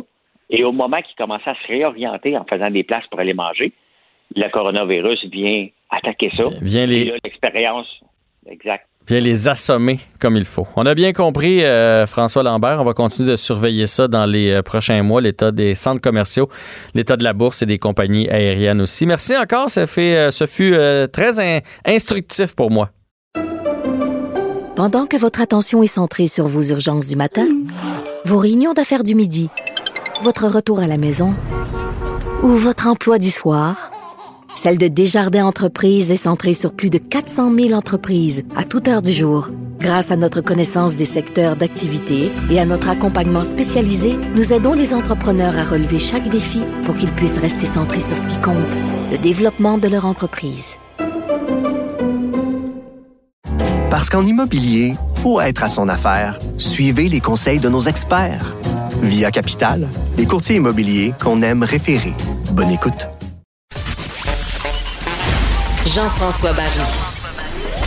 Le seul retour qui vous fait sentir en vacances, Même dans le trafic. Cube Radio. Essayez, Luc, la liberté, c'est l'adopter. Je l'ai eu pour la première fois à l'émission la semaine dernière et j'ai tellement appris sur la politique américaine qu'on le reçoit encore une fois aujourd'hui. Bonjour, Luc. Oui, bonjour. Écoute, j'adopte ton slogan. Allons-y tout de suite parce qu'il y a beaucoup de sujets aujourd'hui du côté des États-Unis avec le livre de la nièce de Donald Trump qui est sorti là aujourd'hui. Ben voilà, livre dont on a devancé finalement la, sortie. Hein. Il y a eu tout un imbroglio, euh, encore une fois, judiciaire autour de ça. L'équipe du président qui a tenté de, euh, de retarder, voire d'annuler la sortie du, livre dont on avait déjà diffusé des, extraits. Pour les amateurs de chicanes de familles riches, des, des riches et célèbres, ben on a de quoi se mettre sous la dent. C'est une source de potin. Mais il y a un peu plus que ça dans le livre de la nièce. Et pour le président, ben, c'est deux sujets avec lesquels il n'aime pas jouer Donc, d'un côté, elle, elle est clinicienne. C'est une psychologue qui a étudié et qui fait un portrait psychologique du président qui est assez dramatique, qui est assez intense et qui est négatif. Et de l'autre côté, c'est qu'elle a mis le nez dans les affaires de la famille. Elle a été impliquée, elle, dans le partage euh, des avoirs du père Trump, de Fred Trump. Et là, ben, elle déballe un peu tout ce qu'elle a comme information. Et entre autres, c'est elle qui avait servi de source au New York Times euh, qui avait produit un article il y a déjà deux ans sur euh, les fameuses déclarations d'impôts de M. Trump et sur les entourloupes qu'on fait pour euh, éviter de ne pas payer de, de payer de l'impôt, donc pour ne pas en payer. Alors le président, ben, ça joue dans ses affaires personnelles, ça joue sur comment il a acquis sa fortune, comment il a grossi également la, la cagnotte. Puis Mhm. de l'autre côté, ben, elle le décrit comme quelqu'un qui, au plan psychologique, a des problèmes très très sérieux. Puis elle laisse même entendre qu'il est mésadapté, c'est-à-dire que s'il avait eu une vie comme celle de l'Américain moyen, il n'aurait pas pu survivre euh, à l'intérieur de ça. Aïe, aïe, aïe. C'est quand même des grosses allégations. En tout cas, Oui, c'est un livre qui va se vendre et se vendre et se vendre. Il a délogé le livre de John Bolton, qui était l'ancien conseiller de Trump. C'est le livre qui a délogé euh, M. Bolton dans les premières ventes sur Amazon, entre autres. Donc, on, on imagine que l'opération est payante aussi, bien sûr, pour la nièce de M. Trump. Ça, c'est certain. Les efforts de Ghislaine Maxwell dans l'affaire Epstein pour échapper à la justice lors de son passage devant le juge. Écoute, ça c'est impressionnant parce que Mme Maxwell, on la cherche. Euh, on la cherche depuis qu'on a procédé à l'arrestation d'Epstein, euh, depuis le procès, la condamnation et depuis, bien entendu, le, le- le fameux suicide en prison. Euh, Epstein et Maxwell connaissent, euh, sont au fait d'un certain nombre de, de, de, de transactions qui impliquent ben, des riches, des célèbres, une partie du jet set américain, mais du jet set planétaire également. Donc, on voudrait bien savoir, euh, on voudrait bien qu'elle qu'elle passe à table, finalement, qu'elle se mette à confier l'ensemble de, de, de, éléments-là, Mme Maxwell. Mais depuis le suicide de- d'Epstein, elle était à peu près introuvable ou très difficile, en tout cas, à rencontrer. Et ce qu'on apprend euh, aujourd'hui, aujourd'hui et hier, les informations sont, ont été étalées sur deux jours, mais c'est tous les stratagèmes qu'elle a utilisés pour ne pas être retracée. Euh, par exemple, et là, je, ben, je te laisse vérifier si le, le stratagème est bon, mais elle enveloppait son téléphone cellulaire dans du papier aluminium pour éviter qu'on puisse retracer le signal. Hmm. Elle avait fait appel à des anciens des services secrets pour assurer sa protection puis l'aider à échapper au FBI. Euh, c'est important ces données-là, au-delà du, du patinage ou du sensationnalisme, entre autres parce qu'elle a demandé, Mme Maxwell, à être libérée sous condition. Et on a dit, ben, euh, elle ne représente pas de risque. Et, ce que craignait, ce que craint la justice américaine, le district de New York, ben, c'est qu'elle reprenne un avion et qu'elle aille dans un des nombreux endroits à travers le, le- à travers le monde où elle allait se réfugier auparavant. Et donc, euh, on, on donne ces informations-là pour dire elle représente bel et bien un risque et euh, on ne peut pas lui permettre de tenter de s'évader. Donc, tout ça devait être discuté aujourd'hui à New York, puis on attend bien entendu la, suite du dossier, mais c'est assez impressionnant de voir les moyens déployés pour ne pas avoir à rencontrer le FBI. Allons-y maintenant avec des, euh, des victimes qui ont été déboutées en cours, qui finalement reçoivent euh, une entente qu'ils n'avaient peut-être pas vu venir. Ben voilà, c'est euh, le, le fameux procès d'Harvey Weinstein. On sait que M. Weinstein purge une peine de 23 ans, mais on était parvenu à, à un accord à l'amiable sur un dédommagement financier. Et euh, la victime qui est impliquée dans le procès, plus les autres qui ont dénoncé, euh, on semblait être parvenu à une entente de, de 19 millions de dollars. Et si certaines des victimes euh, ça, ça, se confiaient qu'elles étaient satisfaites de ce règlement-là, ben, il y en a d'autres qui n'étaient pas contentes, entre autres parce que cette entente, dans cette entente-là, Weinstein ne reconnaissait absolument rien Hmm. et ne s'excusait de rien. Et ce sont finalement les compagnies d'assurance de Weinstein qui payaient et il n'aurait pas eu, lui, à débourser de sa poche. Donc, ce, ce- ce jugement-là qui dit, écoutez, c'est pas approprié pour un recours collectif, l'entente à laquelle on est parvenu, ben, ça, ça mécontente celle qui, bien entendu, était satisfaite qu'enfin M. Weinstein puisse euh, débourser des, des sous.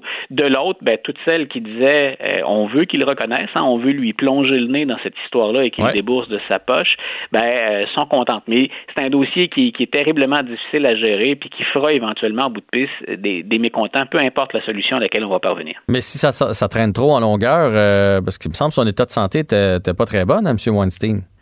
Voilà, il y a ce reste que ses intérêts financiers demeurent euh, à portée de la, justice. Donc, on verra. Il n'y a pas que ces, compagnies d'assurance, bien entendu, qui couvraient certains frais.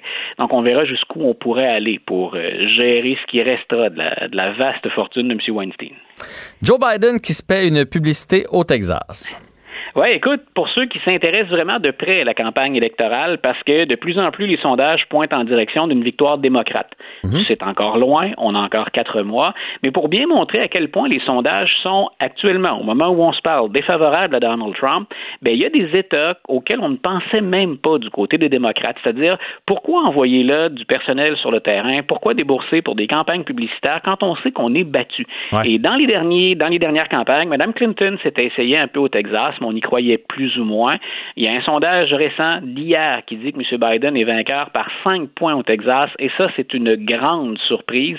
Et euh, ben, ça devrait inquiéter, bien entendu, M. Trump, mais ça veut dire que M. Biden est prêt à investir maintenant des sous. Et comme, bien sûr, le sujet qui semble le plus pénaliser M. Trump, c'est sa gestion de la COVID-19, ben, je te laisse deviner ce que M. Biden a envoyé dans ses premières publicités au Texas.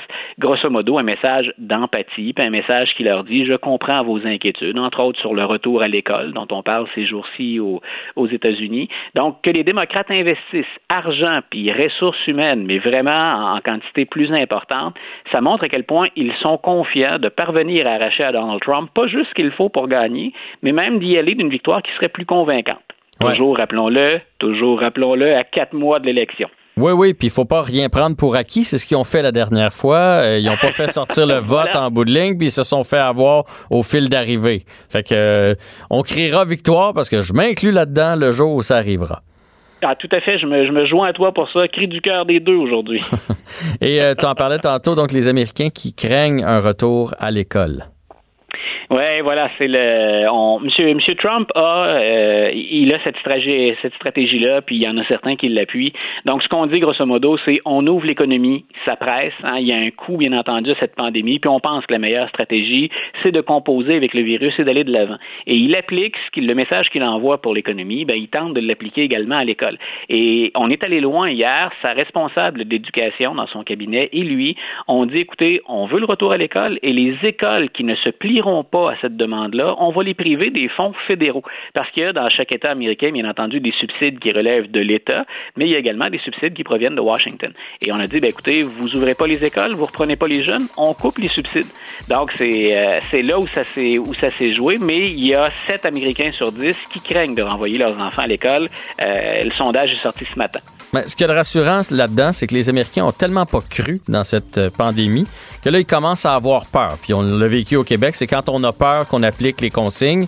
Fait que peut-être. Malheureusement, c'est effectivement souvent le, le- le- le moteur de nos décisions, c'est souvent la peur et la crainte. Oui, mais au moins, euh, parce que là, je le sais, on est déjà en retard, puis il y a beaucoup de cas aux États-Unis, mais avec la peur, ils vont peut-être euh, appliquer les consignes et réussir à arrêter l'éclosion. Luc, la liberté, un grand plaisir de t'avoir parlé encore aujourd'hui. On te souhaite une belle semaine.